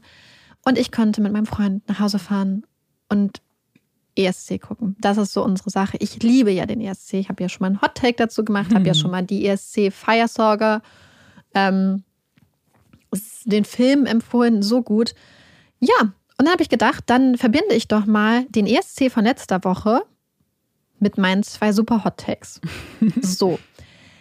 Was fällt einem beim ESC auf? Style-technisch. Ach, styletechnisch. Mhm. Mhm. Viele kurze Kleidchen. Und was tun die Kleidchen? Glitzern. Genau, Glitzer. Das ist mein erster Hot-Tag. Ich liebe Glitzer. Ich liebe Glitzer. Egal wie. Ich liebe Glitzerjacken, ich liebe Glitzer-Make-up, ich liebe alles, was glitzert. Und deswegen liebe ich den ESC. Und ich meine, dieses Mal beim ESC haben sich sehr viele Frauen und, und Artists ja, glaube ich, ein Beispiel genommen an sehr kurzen Kleidern, wie sie zum Beispiel auch Beyoncé oder Taylor Swift schon mal getragen haben, die sich auch teilweise sehr, sehr ähnlich sahen, die Kleider. Aber ich habe mich trotzdem jedes Mal gefreut, weil ich finde einfach, was gibt es Geileres, als wenn Sachen glitzern? So richtig sparkly und alles schimmert und ich liebe Glitzer und ich finde es so geil und ich freue mich über jedes Glitzer-Outfit. Deswegen fand ich auch besonders von, ich glaube, Griechenland, dieser lila Anzug, massivst geglitzert, fand ich richtig toll. Und ich weiß, dass es aber auch Leute gibt, die Glitzer nicht so feiern. Denn ich habe das schon mal irgendwann, ich weiß nicht, da war ich jünger, habe ich ich zu meiner Mutter, oh Mama, ich liebe Glitzer. Und dann meinte meine Mutter nur so, das ist komisch, so habe ich dich nicht erzogen. aber, ähm, und ich trage es auch nicht wirklich, weil ich mich darin gar nicht mal so wirklich w- sehe und mich darin wohlfühle. Aber wenn andere Leute Glitzer tragen oder irgendwas irgendwo glitzert, bin ich richtig happy. Ja, das verstehe ich. Äh, Ich frage mich vor allem, ob es Menschen gibt, und wenn ich das jetzt sage, werde, werdet ihr es uns sagen, die auch ganz objektiv Glitzer blöd finden. Dass man es selber vielleicht nicht trägt, finde ich, ist eine Sache, dass man einfach sagt, es passt mir nicht oder finde ich nicht. Aber wenn du, man das irgendwo anders sieht, dass man gleich sagt, nee. Also in Ich das glaube, Café gehe ich nicht. Ich glaube, viele, weil es auch so eine Echt? Sache ist, so ist so pruckvoll. Aber ich glaube, ich finde gerade diesen Exzess an Glitzer total schön. Und deswegen gucke ich auch so gerne ESC und das macht mich einfach richtig, richtig glücklich. und die nächste Sache ist die, wenn man sich den ESC anguckt, ist es ja so eine Sache. Gerade dieses Jahr ging es ja los und man dachte so, okay, typisch ESC, was so die Songs angeht. Ja. So sehr viel Glitzer, was ich ja sehr gut finde, sehr viel Plastik, sehr viele Lieder, die an irgendwelche anderen erfolgreichen Lieder erinnern, Gesangskünste, mal so, mal so. Ähm, aber Leute, ganz ehrlich, ohne diese Auftritte wäre der ESC nicht das, was mir so viel Spaß machen würde. Ich finde, ohne diese komplett übertriebenen und auch teilweise sehr, sehr schlechten, typischen ESC-Lieder, und Auftritte, die so übertrieben sind, wo gleichzeitig die Musik aber teilweise auch echt grottenschlecht ist, wäre der ESC doch nicht unser ESC. Mhm. Ich meine, stellt euch einfach mal vor, es wären einfach nur 26 perfekte Songs.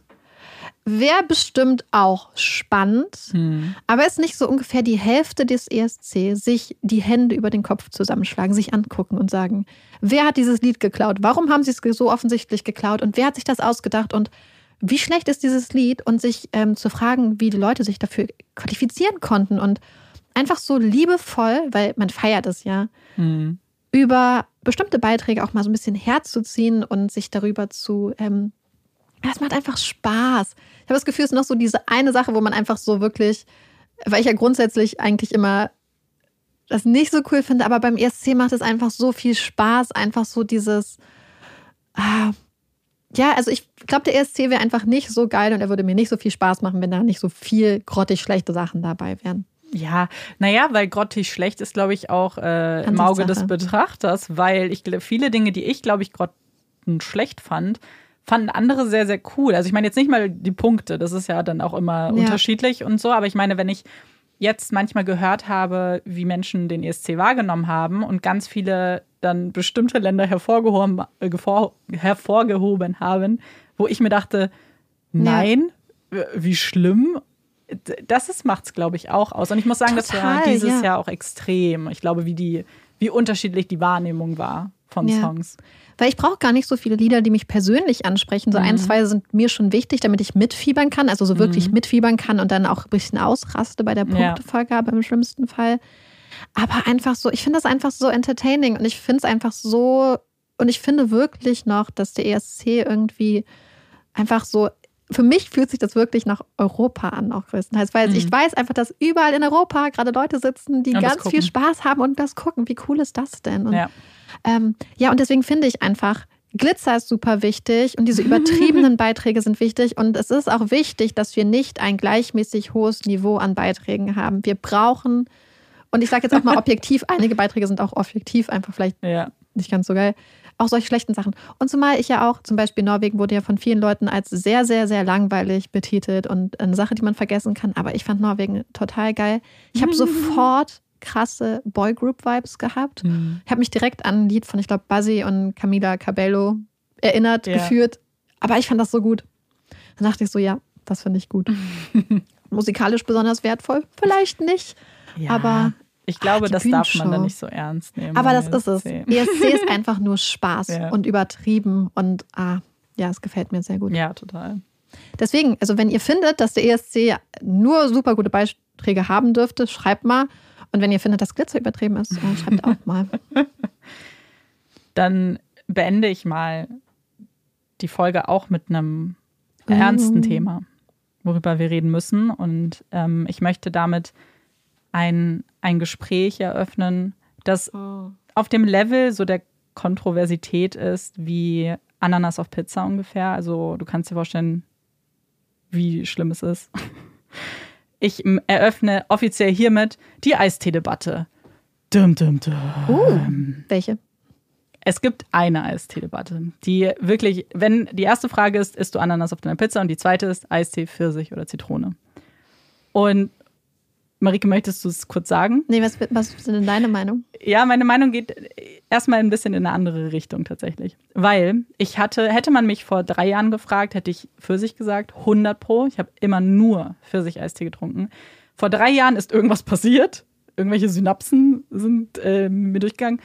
Und ich trinke nur noch Zitroneneistee seit dato. Ich möchte nämlich, ich möchte diese, diese Diskussion nämlich eigentlich jetzt beenden mit diesem Hot Take. Ich möchte einfach sagen, wir brauchen nicht mehr über Zitrone oder Pfirsich reden. Können wir uns auf das wirkliche Problem konzentrieren? Und zwar alle anderen Sorten? Was ist mit grüner Tee Kaktusfeige? Was ist mit schwarzer Tee Apfel und sowas? Das ist das Problem. Nicht Eistee, Zitrone oder Pfirsich. Ich finde die ganzen anderen Sorten so schlimm und so ekelhaft. Äh. Hm. Okay. Also grundsätzlich finde ich Eistee meistens viel zu süß und verstehe auch nicht, warum man was Süßes trinkt, was nicht kribbelt. Aber okay. Ich habe in letzter Zeit Eistee getrunken, den ich sehr gut fand. Oh und zwar von einem berühmten deutschen Rapper. Und zwar Und da muss ich dir nämlich zustimmen. Mhm. Dieser Zitroneneistee von Brogy, Ja, der ist sehr, sehr der ist so gut. Der, der schmeckt so wie, kennt ihr das, wenn man so in Kinderfilmen Ja. die Leute Wasser getrunken haben, so irgendwo bei den Elfen oder so Mhm. und du hast gesagt, boah, das Wasser sieht so köstlich aus, das muss so richtig krass gut schmecken. Und natürlich gibt es auch leckeres Ja. Wasser, aber dieser Zitroneneistee ist irgendwie so ein bisschen süß, Ja. aber dann sofort vorbei. Mhm. Das ist, als ob du halt Elfenwasser trinkst. So find, schmeckt ja. das für mich. Und ich finde diesen Zitronentee total toll. Mm, Aber ich trinke halt gar nicht so oft Eistee, deswegen kann ich die anderen Sorten gar nicht bewerten. Naja, aber das ist, ich finde, jetzt, wenn man sich diese Reihe mal anguckt, genau das ist ja für mich so das beste Beispiel, weil er hat ja diverse Sorten rausgebracht. Wassermelone. Wassermelone. Warum? Warum? Also wer, es hätte, also ich weiß warum. Du weißt auch, wer das alles Ich kauft. weiß, genau. Ich weiß auch, dass das Leute, aber ich, nie im Leben würde ich mir eine der anderen Sorten kaufen. Pfirsich vielleicht, wenn ich mal irgendwann wieder Lust hätte, aber niemals würde ich mir Wassermelone kaufen, niemals würde ich mir Granatapfel holen. Nee. Einfach nee. Ich finde wirklich ganz, ganz schlimm sind diese 2-Liter-Packs von diesem Pfanne-Eistee. Ich weiß, ich kannte Leute, die das getrunken haben. Oh mein Gott, das finde ich das Schlimmste. ganz schlimm. Also ich möchte jetzt mal für alle äh, Zukunft äh, festhalten. Amanda möchte, dass wenn ihr ein Geschmack nicht zusagt, dieser Geschmack Ja. aus der Welt verbannt wird und niemand anderes die Freude haben darf, diesen Geschmack zu trinken. Ja. Wir sollten uns alle dagegen Genau. erheben. ja, ich finde das sehr spannend. Ich möchte jetzt mal, genau, schreibt mal eure Lieblings-Eisteesorte. Ob ihr auch El Elfenwasser Mhm. trinkt. ja, es ist schon spät. Ja, ist Ich definitiv glaube, das merkt man gerade auch schon ein bisschen an unserer Stimmung. dunkel Es draußen. wird ein bisschen albern, aber es ist okay. Das ist ja auch jetzt am, am Schluss ist auch egal. Aber ich finde das ein sehr interessanter Hottake, weil der ist so unerwartet, weil das ist so ein Hottake mit einem Twist. Ja, deswegen, weil es ist, aber das ist ja wirklich die Diskussion, die ich immer sehe. Es ist immer Eistee Pfirsich oder Zitrone. Und da denke ich mir, warum, also zwischen den beiden, finde ich, muss man sich so gar nicht entscheiden. Hm, schon. Pfirsich ist halt arg süß. Nee, es kommt da ja voll auf die. Du kannst ja nicht sagen, dass eine süßer ist als die andere. Wahrscheinlich haben die exakt gleich viel Zucker drin. Ich glaube, es geht um das subjektive Ja, Süßungsempfinden. ja, genau. Hm. Klar würde man sagen, so eine Zitrone ist nicht so süß wie ein Pfirsich, so offensichtlich. Aber ich glaube, dass weder echte Zitrone noch echter Pfirsich in den meisten Eistees drin ist. Nicht in allen, ganz offensichtlich. Aber ich finde, dass man vergisst immer diese ganzen anderen Sorten, die es gibt und die ich nicht verstehen kann, warum. Aber es muss ja ein Markt dafür da sein. Ja? Aber vielleicht sind es auch ganz oft Leute, die einfach was ausprobieren wollen und Und deswegen dann- die Sachen ja. kaufen. Und dann einmal probiert und Mit so einer Person nein, lebe ich nämlich auch zusammen.